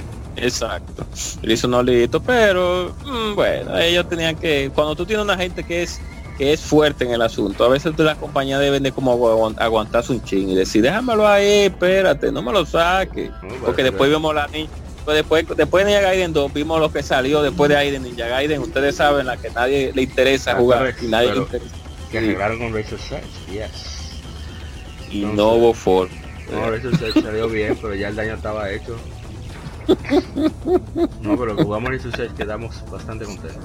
Pero nada, ah, que pueda que juegue la Sigma yo de para allá. Bueno, ya para seguir rápidamente, yo creo que ni vamos a comentar porque es un juego que ya, el que lo va a jugar ya lo jugó. Se trata de que salió hace 5 años para Wii U, Legend of Zelda The Wind Waker HD, juego de acción y aventura de la serie de Legend of Zelda para el Wii U, desarrollado y publicado de, por Nintendo, es una versión remasterizada del juego de 2002 para Nintendo GameCube, Legend of Zelda The Wind Waker. Wind Waker HD expande el original, presentar resolución 1080p, un engine de iluminación alternativo, así como nuevos elementos de gameplay y modificaciones, como que el barco va más rápido, que no requiere de cambiar el viento, etc. El lanzamiento del juego marcó el décimo aniversario del lanzamiento internacional del original, fue el primer juego en la serie para lanzarse en Wii U. Of Zelda The Wind Waker HD. Sí, fue sorprendente el efecto de blur que le dieron al juego, pero después uno dice, venga, pero son los mismos polígonos, tienen los mismos cuadros de la versión de GameCube. ¿Qué carajo? Sí. Entonces. El mismo, el mismo cel shade, claro, es está HD y, se ve ese y el blur y se ve muy bonito realmente, pero al fin y al cabo lo mismo, o sea que ¿Y cuánto Nintendo habrá vendido ese juego? No sé decirte, verdad. Ellos lo dieron, cuando tú comprabas Mario Kart 8, por eso yo lo pude jugar ellos te, te regalaban, te decían, ¿tú quieres Wonderful 101? ¿Tú quieres Wind Waker HD? ¿O quieres, no me acuerdo cuál otro más, eran varios juegos. Nosotros fuimos con Zelda porque Zelda era, o sea, probamos el demo de Wonderful 101, la mayoría no lo entendió de, de, mi coro. Entonces nada, fuimos con Zelda y a mí me gustó mucho Wonderful, o sea, me gustó lo que probé de Wonderful 101, pero, ¿sabes? Sí, ese juego es bueno. Democracia. Sí, claro. ese, esos son de los juegos, de los juegos. Hay que hacer un podcast de los de juegos incomprendidos. Juegos que son eh, buenos, que no venden. Wind Waker. Ah, sí, vamos a notarlo por ahí. Wind Waker es un juegazo, el que pueda que lo juegue sea como sea. que no hay desperdicio ahí. Bueno, el doctor que no le gusta, mi hermano el doctor, pero ¿qué le vamos a hacer? No le los colores. Bueno, pasemos ya al último juego rápidamente. Y ni voy a comentar, sobre todo para evitar que el señor Cobra comente. Se trata de Mega Man X Command Mission, que saliera hace 14 años en América. Luego les debo un, un streaming pronto. Es un RPG desarrollado y publicado por Capcom para PlayStation 2 y Nintendo GameCube. El juego es una secuela de Mega Man X8. Command Mission se lleva a cabo en el siglo XXIII, cuando se descubre que una sustancia metálica llamada Force Metal revoluciona la ingeniería de Riploid, androides humanoides con inteligencia humana. Cuando un asalto en una isla con cimientos de Force Metal ocurre, un equipo de Maverick Hunters liderado por Mega Man X es enviado a responder. Command Mission difiere de las entregas de la serie en el hecho de ser un RPG por turnos, vez de acción plataforma. Force Metal puede equiparse a cada personaje jugable para obtener habilidades especiales. El juego fue desarrollado por muchos miembros del equipo que previamente trabajó en la serie de RPG Breath of Fire. De acuerdo al productor de Command Mission, un RPG enfocado en trama basado en la serie Mega Man X, fue creado porque la serie es bien conocida por la acción y su historia. Command Mission tuvo una recepción promedio por la crítica, los analistas elogiaron el sistema de batalla, pero se quejaron de los demás aspectos. Eh, ¿Qué iba a decir? Ah, la versión de GameCube, tú puedes utilizar eh, el Game Boy Advance para encontrar nuevos tokens para la figurita, que es una de las cosas más, más entretenidas del juego. Y nada, haremos el streaming de, los juegos que debemos todavía Spyro, de Dragon, tenemos el streaming, debemos Final Fantasy 8, tenemos el streaming, debemos Sonic Adventure, tenemos el streaming, y debemos eh, Okami, y no recuerdo cuál juego más. Pero eso viene, vamos a ver si este fin de semana nos ponemos al tanto. Así que estas fueron las 15 efemérides. Ahora pasaremos a el tema de la semana. ¡Wii! Here we go. Ah, no, no me salió bien. Jimmy, Mario, hello. El tema de la semana.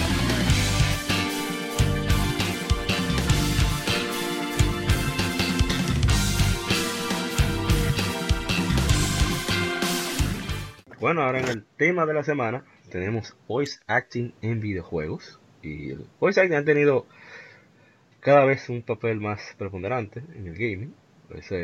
Como que se le da una ¿cómo se dice? un protagonismo muy grande pero sí es parte esencial de disfrutar experiencia pero al inicio como que sobre todo nosotros que jugamos RPG como que no nos fue una grata experiencia para nada aquí tenemos el caso de Tales of Eternia Reed Herschel. Okay. Here they come. Oigan qué emoción. oigan qué hermoso. Oh come on. Y es porque porque en esa época era el Ventú de aquí, de, las escuelas públicas. Ven tú, ven, tú sabes matemáticas, ven, dame clase, da clase ahí. Entonces en esa época era así, tú sabes leer, no te equivoques, ven, lee eso ahí, ven. Entonces, eso creó ese, este tipo, esta calidad de actuación que lamentablemente es deplorable. I don't know. Pero Looking good. Uh, era lo que había. All right, a new record. Ay, Dios santo. Entonces, bueno. Pero después apareció que no sé si Guadaña concordará conmigo, que Guadaña sí te acaba de integrar ahora mismo. Esperamos que se quede. Guadaña, ¿te quedaste? Más o menos. O sea, tú estás, en tú estás manejando y estás hablando. Un chimoso. No mentir. Cuidado que me agarren el hombre. Pues sí. Entonces, comenzó cuando llega esta vaina que van a escuchar ahora. Estamos hablando del de señor David Hayter. Sí. Metal Gear. Como el voice acting de Metal Gear Solid es un voice acting bastante profesional muy bueno. Se uno se inmerge en la voz de cada uno de los personajes. Hay que tomar en cuenta que están haciendo doblaje.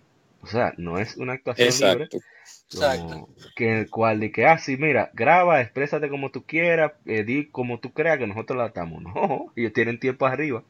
No, quizás no tienen el, lip sync, o sea, el, manejo de los labios, pero tienen el tiempo arriba. Se tienen que tratar de expresar con sentimiento lo que tienen que decir en el cuadro de lo que dice la teoría original en Japón. Y eso no es un cachú, o sea, un cachú, no es fácil. No, y que recuerden que Metal Gear Solid, la de PCX, los personajes no tenían expresiones faciales, o sea que había que esforzarse un poquito más para que lo, para que demos, para demostrar la, la el sentimiento que se expresaba al momento. What are you y fighting que for? lo pa- particular del japonés, que relaja mucho con eso, pero que no es mentira, eh, es el hecho de que el japonés para alguna palabra larga te la puede encontrar en un solo verbo, vamos a sí, decir. sí. Eh, y, y que una cosa sumamente corta en inglés te la... vamos, vamos a no hacerla fácil, vamos a hacerla fácil.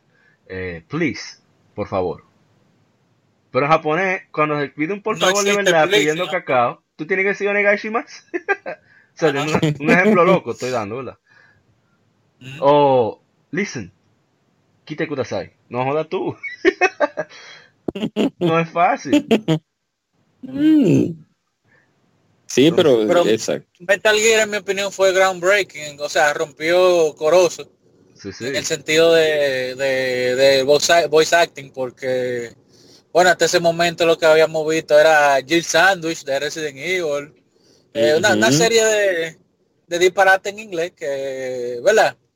Eh, No, no, no, eh, era, vamos a decir que no era ah, por cuestiones de, de por malicia, que, que los No, voice acting lo Era, hacían era mal. lo que había, o sea, mira, graba Era que eso, tenemos, hay una hora para grabar y tienen que grabar todito, denle rápido. Eso era así. No como ahora. No, y tú que ves- veníamos, ¿Mm? y que, y que veníamos de juegos que no eran, no sé, hablaban tanto. Sí, Por ejemplo, también. cuando salió se, la se disponían muy pocos recursos. Entonces, Exacto. con Metal Gear y el remake, la Twin Snake, eh, pasó con el asunto del audio de los, de los voice actors, que como fue unos equipos de tan baja calidad, con donde se grabó eh, en la localidad de Nueva York, que fue como un apartamento que no estaba ni insulado ni nada, eh, ni a prueba de sonido. al momento de el, el- el- el plan original era poner la, la voz original del juego de Play 1 tal cual, porque se oía bien, porque el chip de, de sonido del Play 1 era de más baja calidad. Sin embargo, cuando traen este sonido a GameCube, que se oye en los carros de la calle, de la grabación, este, bueno, Kojimbo dijo, bueno, señores, miren, esto hay que hacerlo desde, desde el principio. Nintendo, ven, Exacto. ven. No, que eso es lo bueno. Con... eh, Oye, Kojima un tigre, nunca hace lo- la vaina con los cuartos de él. Nintendo, ven, ven, ven, suelta. Claro, ¿Tú quieres no, y que, esto? ¿Eh? Y que hay, y que la y, y que las compañías, principalmente las grandes compañías, deben de tener su estudio de grabación. Sega tiene su propio estudio de grabación que ellos mismos eh, Yo- hacen todo su todo su, escuché toda No, su música y que Eso, tú dices debe tener, pero eso nunca chu. es- Oye, tú, tú más fácil montas una empresa de video que una de grabación, porque los tipos de audio son caros. Voy a poner ahora una de las actuaciones, que debí ponerlo antes, más ejemplares de, de lo que es el voice acting de videojuegos. Estamos hablando de nada más y nada menos que Symphony of the Night. sí, sí. It's over, Belmont. Ahora, es icónico, pero es malo. Exactamente. es malo. Eh, No, sí, pero es icónico, eh, es, es icónico, pero a excepción, voy a decir, voy a especificar una cosa, que hay algunas, las voces japonesas de la versión de la Sinfonía de la Noche, las voces japonesas no me gustan tanto como las voces americanas, porque los japoneses eh, en esa en esa en ese doblaje, en ese voice acting, no supieron cómo expresar realmente la profundidad de algunos enemigos y de algunos y de y de algunos y, de- y principalmente la voz de la muerte que no sé en japonés se escucha como como muy muy se oye como muy chillona y como muy así pero ver, uno, de los, americana- uno de los problemas es, cuando viene a ver, o sea, soy yo, estamos especulando aquí, ¿verdad? Pero estaba ahí. Que seguro fue muy garage. Mira, dita así, no es más vaina. Y hay que No, saber mira. de manejo de voz. Exacto, mira, la voz de Alu, exacto, la voz de Alucard en japonés no se escucha, no se escucha eh, eh, tan bien. La americana me gusta más. La voz de la muerte iba a, Mira, tú, estás a- hablando, tú estás hablando del color, más que de la expresión, supongo. O sea, de cómo suena la voz. exacto, A, a, De cómo a qué exacto. expresa la voz. a como bueno, también a cómo expresa un ejemplo, porque la muerte en, en América se escucha como "Muah", pero en la América, en la japonesa, la risa de la muerte cuando aparece por primera vez, ustedes la buscarán en algún momento, se oye como imponente. Es por lo menos la voz de la muerte, porque la voz de Alucard y la voz de Drácula en, en japonés se escuchan fatal. pero Eh, en escuchar América se, oye- se oye mejor. Se oye peda- ah, para mí. un pedacito de- del icónico Mm, momento para entre mí. Richard y, y- y Drácula. Die, monster. Die, monster. You don't belong in this world. It was not by my hand that I'm once again given flesh. I was called here by humans who wish to pay me tribute. Tribute? You steal men's souls and make Enough them your talk. slaves. En los enemigos, en la versión japonesa, Eh, hay algunos no. enemigos No ha terminado. que sufren del dolor. Del, ah, disculpe. Are as empty as your soul. Mankind ill needs a savior such as you. What is a man? A miserable little pile of secrets. But enough talk. Humans. Aunque iba a decir que, que yo estoy escuchando a Drácula, estamos hablando de 21 años después y yo no lo oigo tan mal. O sea, se oye bien Drácula. Pero ¿cuál Drácula? ¿El americano o los inglés, En japoneses? inglés, en inglés. Ah, ok. El Symphony of the Night se oye decente. Lo mejor del caso es que la risa que hace Drácula cuando se teletransporta no se corresponde ni a la japonesa ni a la ni a la americana. Mm. Que ese El- el- el que hace la- la- sí. Eh, que por cierto, el que hace la voz de Drácula en, en la Castlevania Symphony of the Night, la versión de PSX por lo menos, es el mismo actor que le da la voz a Harry Mason en Silent Hill en la primera. Que eso se Oh. vino a descubrir en estos días porque el actor de Harry Mason fue uno de los desconocidos más grandes de, de- del mundo de los videojuegos hasta hace unos cuantos meses que la gente empezó a buscar porque él no usó su nombre Real. su nombre Ah, real. es otra cosa, otra cosa. Había Pa' un al- estigma, había un estigma para los actores de voz de videojuegos. No, No, él no- Con eso él podemos hacer otro tema de la semana. Porque Él- hay muchísimas producciones. Sí, sí. No, pero él lo hizo fue para cobrar por la izquierda, porque sabe que eh, Ah, si la- tú la- vas sí, vas sí, sí. con nombre real, él tiene que pagar al sindicato, pero él eso lo hizo por la izquierda. Tiguerón. Y entonces, Ese- buscando y él vivía en Nueva por- York, por si acaso, y por Washington Heights. Cuando-. Sí, sí, sí. Presentando. No, no, pero me gusta, me gusta el, el voice, el voice acting, si se puede decir así, de los enemigos de la versión japonesa, porque se oyen más sufridos Cuando tú los matas que el, ameri- el americano. En la americana se oyen bien. Eh, claro, es lo que te digo, o sea, si la Castlevania Sinfonía de la Noche tiene un problema para mí con eso, porque hay enemigos que en la japonesa se oyen mejor y en la americana se oyen mejor. Hay voice acting de Richard y de Alucard y de María y de Drácula que en la japonesa se oye mejor y, y la, y en la americana se oye mejor. O sea, No. para mí, yo problema, yo personal. Yo, Lo que dijo. No, todo el mundo, yo también, eso Mar- en Marvel vs. Capcom. Oye, Eh, Exacto. que, que en Marvel vs. Capcom 3 tú tienes lección entre inglés y japonés y es muy difícil que tú encuentres una persona que tenga todo el mundo en inglés o que tenga todo el mundo en japonés. decir que, que qué bueno que dice eso. Perdón, Shidori. Sobre lo del mismo actor, diferentes papeles, uno mejor que otro. O sea, estamos hablando de interpretación. Y es que esa es la importancia de la dirección. A veces tú tienes que tener el mejor actor del mundo y si tú no lo diriges bien, se guaya. Como en la película. Mm. Que, que le di el ejemplo con. Estaba, estaban hablando Jiménez Sarmiento. un saludo para él, si tú no escuchas. Un amigo de nosotros, una amiga de nosotros. Y ella decía que estaban, estaba el famoso meme ese de, de, de la risa de, de, de Tyrus, o Tirus, como sea que le digan. Antes sí bien. ujú. la vaina es. Y. Papá, pero tú dices que la mente va a Oh, agarrar por manejar mío. hablando, pero tú estás riéndote como un loco, que peor. Bueno, la cuestión es que ella dice, ah, que eso me da cringe. Yo, sí, pero eh, no el actor, es la dirección. No, lo que pasa es que ese pedazo, ok, le puse Ratchet, ah, debo buscarlo, Ratchet and Clank, que es Arnold Taylor, la misma voz de Tyrus, y es un nivel completamente distinto, mucho más natural, con muchísima más emoción. Y a veces es precisamente eso, el actor que hace la diferencia. De- perdón, la dirección que hace la diferencia. No, y también él, y también, y no sé si me corroboran, el movimiento facial. También hay muchos juegos que la- el- las expresiones faciales son fatales. muchos juegos tridimensionales que son lamentablemente difíciles de ver en dirección facial porque no había no hay mucho dinero para gastar ahí. No, espérate, ¿eh? No, pero ¿qué qué?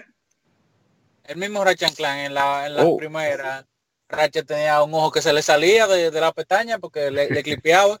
No, que lo que iba a decir era, es que muchas mm. veces ellos no ven qué van a grabar. Le dicen, mira, el personaje es así, así, así. Todavía hoy, 2018, el personaje es así, así, así. O dicen, expresa esto así. Y en medio del casting que más o menos van grabando y ya. No le dicen ni qué, de qué se trata, ah, ni, absolutamente nada. Eso es un error. Ese es uno de los, de los líos que había con el sindicato de actores que estaba explicando, ¿cómo se llama? El que sale en, en The Big Bang Theory. Eh, Wheaton, ¿cómo se llama? Will Wheaton. Eh, Will Wheaton estaba aplicando eso, el actor de voz. Que muchas veces lo ponen a gritar o si hay vaina y le dicen, no, no, no te vamos del papel. O a veces dicen que sí y así mismo que sale, sin ningún tipo de, de, dirección de qué están haciendo o por qué lo están haciendo. Y eso es un problema. Exacto. Entonces cuando tú ves a la Sonic Adventure de Drinkas, que tú ves estas expresiones faciales tan raras con la voz que discerna, y que, a veces no tiene el sin, que tuve que terminar de hablar. y, todavía está moviendo la boca. sí, entonces por eso. Los juegos de antes era que utilizaban el reverb para ah, esconder la baja calidad de audio. Sí, sí, sí, verdad. Eh, y la misma sinfonía de Night, que Drácula se oye como 500 veces en el fondo. Eh, y eso me molesta. A mí, lo que es el reverb, eh, para mí el equivalente, el equivalente de motion blur. Esa vaina, o sea, en video, yo no lo soporto, ninguno de los dos. poner un pedacito de Claude C. Kenny en The Star Ocean Second Story para que vean lo que Ay, Dios mío. Ay, sí, qué mal. Y se lleve cassette el audio. The mi Señores, no es que estamos usando audio malo, es el audio del juego, ¿eh? Sí, fatal. ahí, yo no puedo ya. Ay, Dios mío. Entonces. Te puedes seguir con Valkyrie Profile ahí ah, para quitarnos ese sabor de boca. Sí, sí, sí. Ahora mismo. Sí, Valkyrie Profile es también otro ejemplo. Que me sorprende, por un juego así de nicho, que le hayan puesto ese nivel de actuación. Vamos a buscarlo. Ahora, eh, no podemos poner todo lo malo tampoco. No, no, no. por eso dije que va a poner el un bueno para salir salir de, de, ese mal sabor de boca de la Star Ocean 2, de ese con Story, el de Valkyrie Profile, que es excelente. O sea, inclusive para mí supera el japonés, pero por muchísimo. Vamos a escucharlo. Los japoneses tienen sus particularidades. Your sins lay heavy upon you, defiler of souls. By the holy laws, you shall be obliterated. Weak souls succumb most quickly to evil. No struggle is without meaning. I, what must die. Aim. You still breathe? Ok. Puedes poner inclusive... Bueno, puede buscar cualquiera porque que todos se escuchan. Inclusive puedes poner... Considerando la época se escucha bastante bien siendo la calidad y, y, la interpretación. Puedes poner inclusive como ellos, como ellos en la misma batalla, como ellos se expresan con los ataques. Eso fue, por yo, eso es lo que digo, o sea que ese juego yo lo escuché en japonés y cuando yo lo, eh, y primero lógicamente en inglés, pero cuando yo lo escuché en japonés, después yo me quedé como, como, mm, no, como que en japonés no dio la talla definitivamente. En inglés quienes buscaron específicamente para hacer esa, ese doblaje.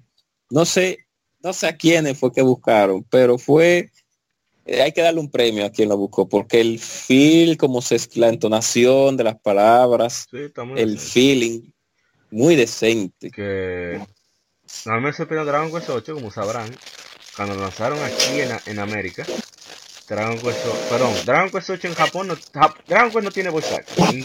La primera vez que ellos escucharon voces de Dragon Quest fue con la versión de 3DS. Escuchan ruido terrible de fondo. Sí, se escuchan ruido.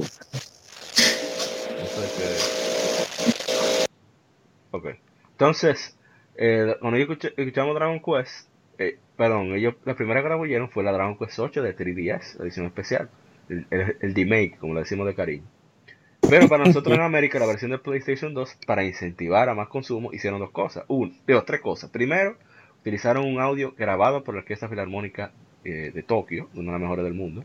Segundo, utilizaron un, un, elenco de doblaje británico para el juego, para darle más, eh, ¿cómo se dice?, autenticidad al juego. Y, eh, ay, se me olvidó que era lo tercero, se me fue. Ah, y pusieron un demo de Final Fantasy XII, unos tigres. Entonces, es interesante cómo se escucha el juego, eh, lo, natural que le quedan las voces a los personajes. Ellos le hicieron un cast muy bien. Y según tengo entendido, no se llevan de mí, pues, eso fue algo que leí por ahí rapidito y no investigué mucho. Mala mía.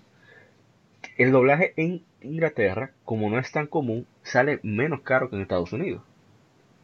Entonces, por eso incluso para Dragon Quest 11, los japoneses estaban molestos porque nosotros tenemos doblaje en inglés británico, de pero ellos no. Inclusive la versión occidental de Dragon Quest 11, sea europea o americana, no tiene japonés por ningún lado. Se quedan fritos. Entonces vamos a escuchar una escena de Dragon Quest 8, del pleito en el bar, cuando conocen a Angelo.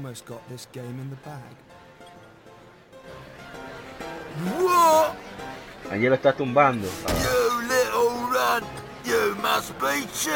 Se están acusando de, de hacer trampa en un juego de póker. Y Yang le dice que se tranquilice con un acento como de Manchester. pero entonces él le dice que se tranquilice, pero el tipo entendió que está haciendo trampa. Y le dio un potazo. Entonces comenzó a armar un pleito. Es súper gracioso la escena. Oye, you wanna watch it? Don't go throwing accusations about. You don't want to get on my wrong side. Entonces vamos a ver si aparece Jessica. Jessica le tira un balde de agua. Take it easy, you guys. what are you, a couple of cavemen? Oh, what are you doing? Entonces se molestan porque ella interfiere en el pleito. away with that just because you're a lady? Y ahora todo el mundo comienza a fajarse. Interesantísimo. What's with you two, eh? Two blokes ganging up on one bird? Behave. Y dice Alma y hace un kamehameha. Oye, no es Típico Hori. Pero es, es, realmente muy natural, se siente, porque es una época más o menos medieval, son reinos, etcétera, etcétera. Le ponen su acento, diferentes partes de Inglaterra. Hay algunos que sí hablan con el acento americano, pero es muy bien. Y ahora vamos con Final Fantasy XII, que es uno de los prime examples, como dicen, de buena actuación de voz.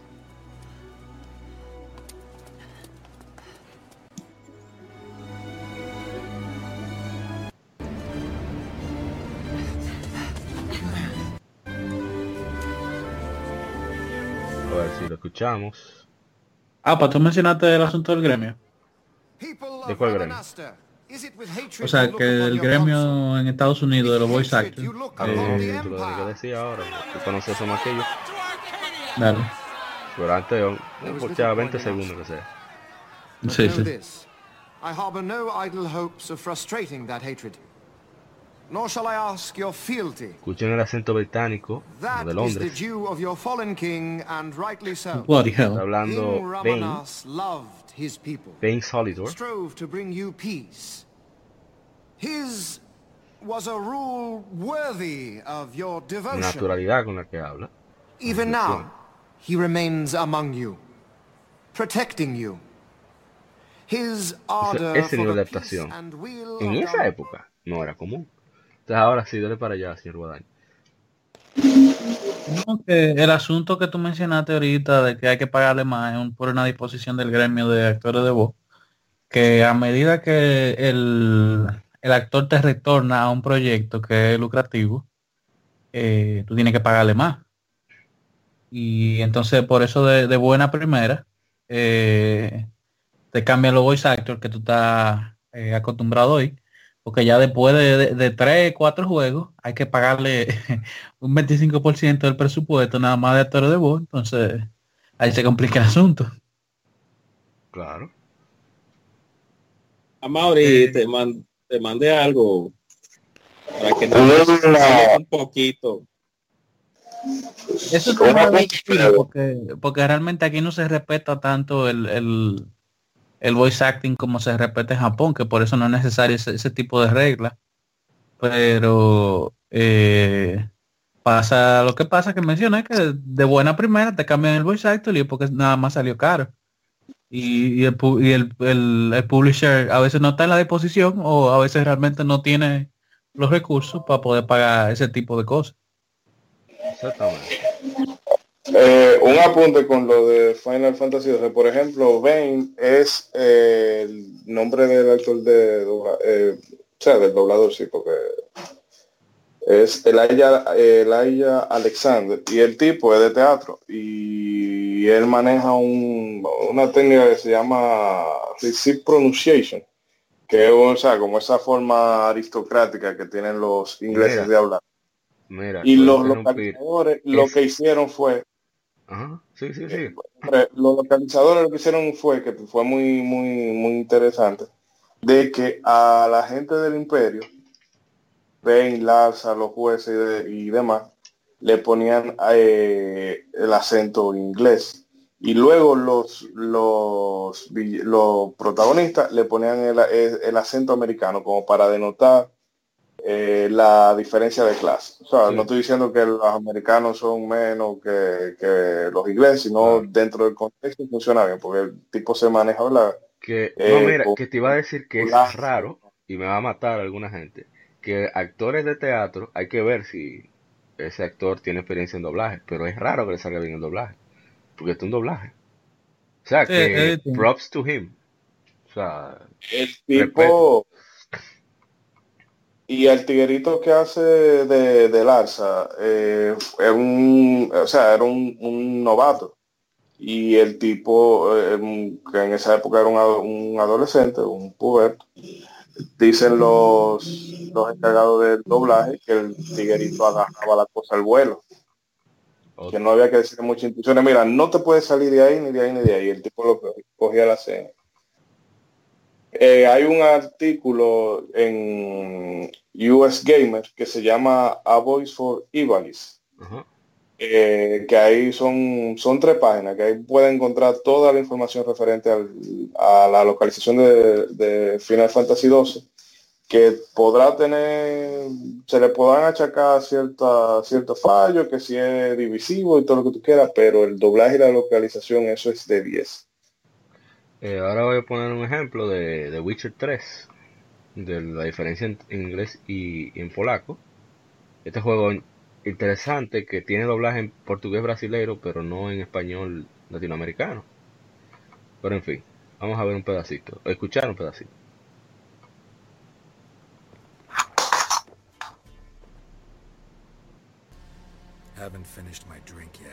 Si se escucha la voz de, de Geraldo de Rivia, sea, Gerald of Rivia, tiene una voz parecida un poquito como Batman, así sin emoción en inglés. O sea, así de truco, como de hacerlo ver misterioso y así, Juan. Entonces, lo interesante es que ellos decidieron que él, o sea, el brujo, hablara inglés norteamericano. Y todos los demás hablan con diferentes dialectos de Inglaterra. O sea, es interesantísimo eso.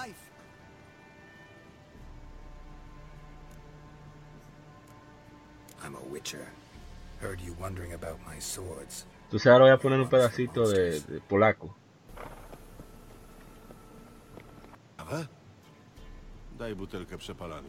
El polaco se escucha mucho más dinámico, más vivo. O sea, parece una persona. Voy a, pasárselo ahora. Me gusta el polaco, de hecho. Como que es un tigre que sabe, se siente confiado. Esa es la palabra. Sin necesariamente ser amenazador. No obstante, fueron ellos que dijeron la voz en inglés, o sea que... En fin. Y The Witcher tiene un nivel de actuación eh, que no hay que hablar mucho. Sí, muy bueno. Con, el asunto del, del, teatro que tú mencionaste, que no todo el mundo lo puede cruzar, yo quería sí mencionar que mi, mi actriz favorita de voz, eh, femenina, porque tengo una masculina y una femenina, es la actriz de voz de Bayonetta, que ella cuando hizo la voz de Bayonetta era su primer eh, rol en un juego y la tipa se, la comió. Este, y ella realmente lo que es actriz de, teatro, que es la señora Elena Taylor.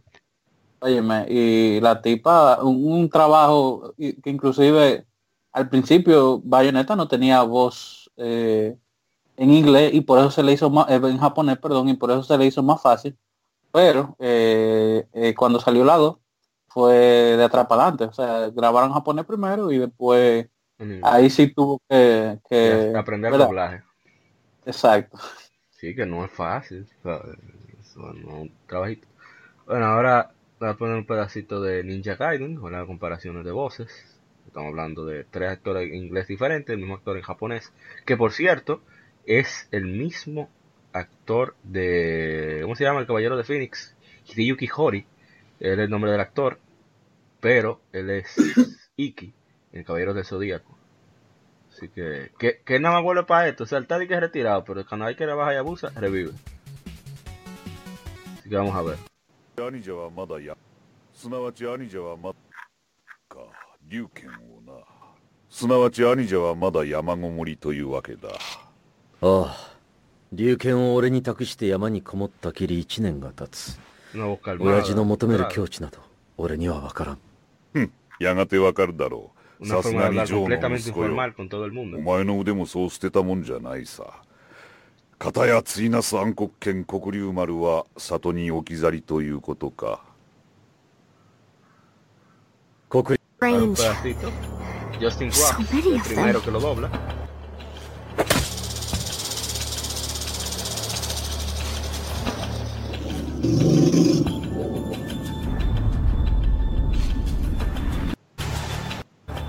So, what does the CIA want with me? El Ninja Gaiden 2, Ninja Gaiden Sigma 2. We have a serious problem. The fiends are trying to resurrect the archfiend. Se siente como ese doblaje de anime normal. I see the agency's broadened its horizons. No es Real. They're heading for the Hayabusa village. Bueno, ya, ya que tú mencionaste que, que Ryo Hayabusa tiene un solo actor de voz en Japón. All civilians have been evacuated. Y, y tres de este lado. Que, que, quiero volver al tema del, del respeto que se le tiene a eso en Japón. Eh, o sea que se le tiene un respeto tan grande que, por ejemplo, en, en, en persona hay un personaje que es el que te maneja la, la persona. Eh, valga la redundancia, eh, que se llama Igor y que lo hacía un, un, actor de voz japonés, que el señor lamentablemente murió. Y en la fue durante Persona, Persona 4 que murió y cuando volvieron a, a, a, tirar otro juego que fuera Persona 4 Arena, reciclaron la línea para no volver a contratar eh, otro turbo y si no fue hasta que hablaron, que dieron una explicación a los fans, explicación a la familia, tal y tal cosa, este, no, no, no contrataron otro actor de voz, que era, que fue el señor, este, me parece que era Isamu Tan, Tanonaka eh, me parece. Excelente. Y es una cosa que es así, o sea, hay una seguridad en ese tipo de trabajo que no se tiene en ningún otro lado del mundo. un respeto extraordinario. O sea, el actor de voz de cualquier cosa, o sea, de, un, de un juego, o sea, un juego, un anime, lo que sea, de calidad. Y un actor de película están ahí, ahí. O sea, no, no se lleva mucho. Ah. Y y bueno, qué bueno que tú dices eso. Vamos a poner el ejemplo de Yakuza 0.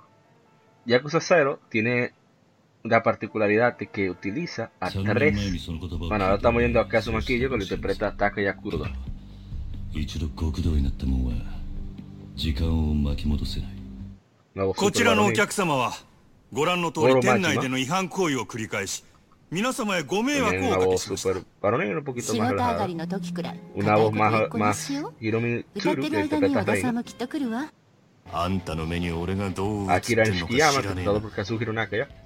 Bueno, yo quiero llegar es donde aparecen que hay, en Yakuza 0 hay tres acto cuatro actores famosísimos de películas de acción y demás y de Yakuza y cosas que son invitados.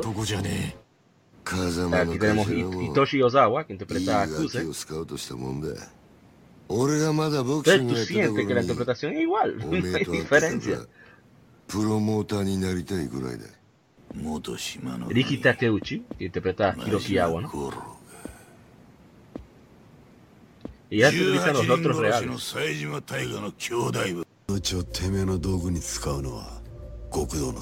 Y así sucesivamente, o sea, hay un respeto por la actuación en, en Japón que todavía no, en Occidente no llegamos. Ya lo sabes.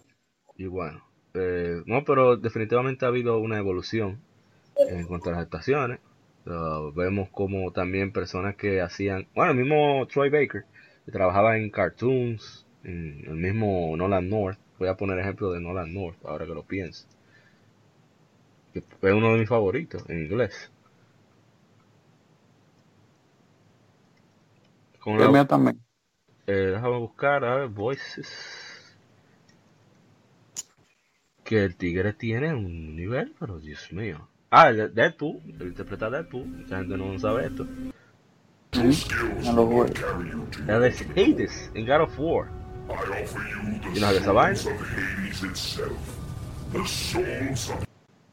Eh, muchísimo héroe de Dota. Eh, no, no. Voy a dar una opinión impopular aprovechando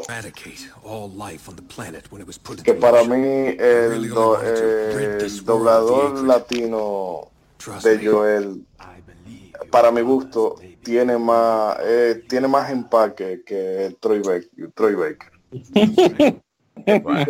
Para mí, yo no sé qué es lo que la gente dice de Troy Baker. Troy Baker yo lo digo igualito en todos los juegos. Bueno, yo no. No, pero oh. eh, ese yo, ese yo el de, porque es que el, el, Troy Baker se oye demasiado, o, no sé si es porque ya uno tiene la cara de él muy, muy asimilada y se ve, no un, no un baby face, pero carajo. Pero el, el actor latino, que encima cuando tú lo oyes hablando con su voz normal, tú te das cuenta que el tigre también es otro león. Porque el tigre es argentino, pero full hasta allá. Y en el juego tú no le percibes para nada ese acento. Y se oye realmente como un tigre, un tigre cuarentón, cincuentón, que ya está harto de, la vida y, que lo que él está sobreviviendo es por, por no morir. Y oye, me tiene, no sé si es quizá por, eh, porque yo estoy más familiarizado con cómo se oyen los señores mayores eh, hablando en español y no en, y no en inglés por el trato del día a día, pero eso, por lo menos eso sí, ya lo de un charter 3 con la señora aquella son otros 500. Bueno, aquí un ejemplo de la versatilidad de Nolan North. En Ratchet Clank él interpreta al asistente del Clock Tower, de, la Torre del Tiempo. Sigmund se llama, en Ratchet Clank Cracking Time. Y esa, el tipo sube la voz allá arribota con unas, una inflexión y una gesticulación del carajo. Y no me parece Si yo no lo vi en los créditos, no lo creía. Que por cierto, Clank es una también de las voces más fascinantes que hay. Sigma 0426A. Uh, but you can call me Sigmund. I'm junior caretaker here at the Great Clock. No.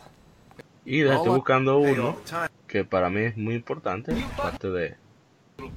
El único problema para mí con Nolan North es que él hace tantas cosas como tú le dices, no, hazte esto. ¿Qué? ¿Es que tú me estás hablando? Imagínate, ¿cómo se va a acordar? Se le olvida. Tiene que escucharlo. Estoy buscando eh, el pingüino a ver si, si lo encuentro.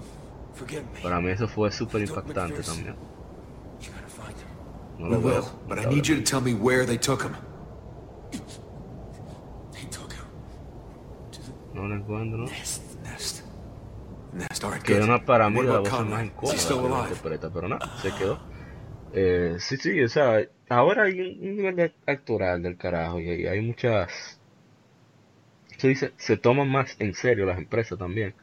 El Todavía hay un largo camino que recorrer, sobre todo de este lado del mundo. De, respetar las voces. Como dijo Mario Castañeda, la voz de Goku en español latino. Eh, cuando tú cambias la voz, tú cambias, tú le cambias al personaje por completo. Y es verdad. Tenemos el ejemplo en, anime de Dragon Ball Z Kai. ¿Quién vio eso? Nadie. Fatal, el muy fatal tan simple como... Que por cierto, yo lo he dicho un millón de veces, me ponen Dragon Ball Fighter sí con la voz doblada en México y yo lo consigo. de cabeza.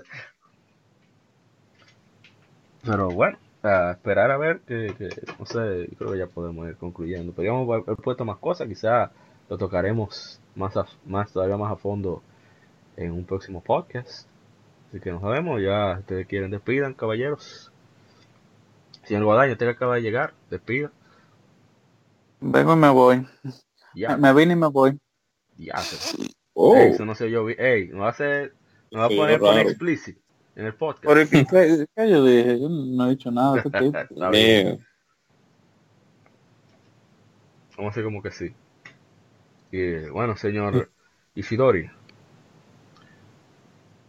Nada, nada, hoy un programita más ligerito de, de lo usual para eh, desintoxicarnos de cómo han estado las enfermeras de las últimos, los últimos, las últimas semanas y los temas de, de las últimas semanas también valga la redundancia que han, han dado para mucho, eh, mucho debatir, mucha habla pluma de burro. Pero nada, simple y llanamente agradecer a la gente que nos siguen descargando, nos escuchan en las diferentes plataformas y se manifiestan a través de las diferentes redes que invitamos a porque la, mayoría del que nos escucha todavía sigue silente que voten el miedo y se acercan porque esto es de ustedes sin ustedes sin sin esa sensación de, cercanía con ustedes no o sea ese es la gasolina el combustible para este proyecto no, Y señor Eric, ahí rapidito. Nada, colaborando con Moisés. Recuerden que esto es por y para la comunidad.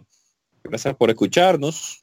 Y recuerden que una de las cosas que más nos gusta de los videojuegos, además de la jugabilidad, de los control, de los gráficos, de las historias también, son los voice acting. Hay muchos que son malos y otros que son buenos.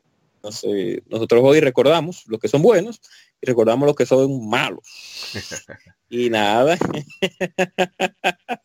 como voice acting de Mega Man X4, hay time to get serious, pero en fin, olvidémonos de, de ese tipo de voice acting. Recordemos los buenos, los malos los recordamos para divertirnos. ah, el de yo sigue. Ah, y es verdad que eso no quedó Mario. ¿Cómo, cómo? Y es verdad que se no quedó Mario. Ya, se quedó, sí. Hay que ponerlo. Se queda Mario. el, final de Mario 64. No, mentira. Mario, pues, sí, eh, muchas gracias por, por escucharnos. Este es el episodio número 40. Esperamos que nos sigan en las redes sociales, en Facebook, Instagram, en YouTube, en, en Tuning, en Spotify. Ah, estamos en casi toda la plataforma de, de podcast. Y escríbanos en las redes sociales cualquier inquietud que usted tenga, también en nuestro correo, legiongamerrd.gmail.com eh, si quiere cualquier pregunta por Twitter también, o sea, siempre estamos dispuestos a, escucharles, si quieren dejar, eh, ¿cómo se dice? Sugerir algún tema que quieren que tratemos, lo que sea, o algunas cosas sobre la enfermedad que le gustó, escríbanos que nosotros por ahora no mordemos. A veces nos da rabia y, y la gente cobra se manifiesta, pero... Pero sí, sí, sí, eh, Mario es lo máximo. Estamos ahí. Sí. Mario. Un voice acting bastante bueno. A pesar de que... thank you for playing my game. Thank you for listening my podcast. Sí. Thank you so much for playing my game. El Mario Kart 64 me gustaba mucho. Mira, se me fue eso. sí, bueno. Mario Kart 64 había mucho bueno. Thank you for playing my game. Pero ah, yo sí me reí cuando escuché eso la primera vez. Sí. Bueno, nos veremos en el episodio número 41. Esperamos que hayan disfrutado y muchísimas gracias por escucharnos. Nos veremos en una próxima. Bye bye. Como Legión somos gamers. Legión Gamer Podcast, el gaming nos une. Nos vemos. Escuchaste Somos Legión. Somos gamers. Legión Gamer Podcast, el gaming nos une. las informaciones más interesantes de la semana, fechas importantes de la industria, curiosidades y más.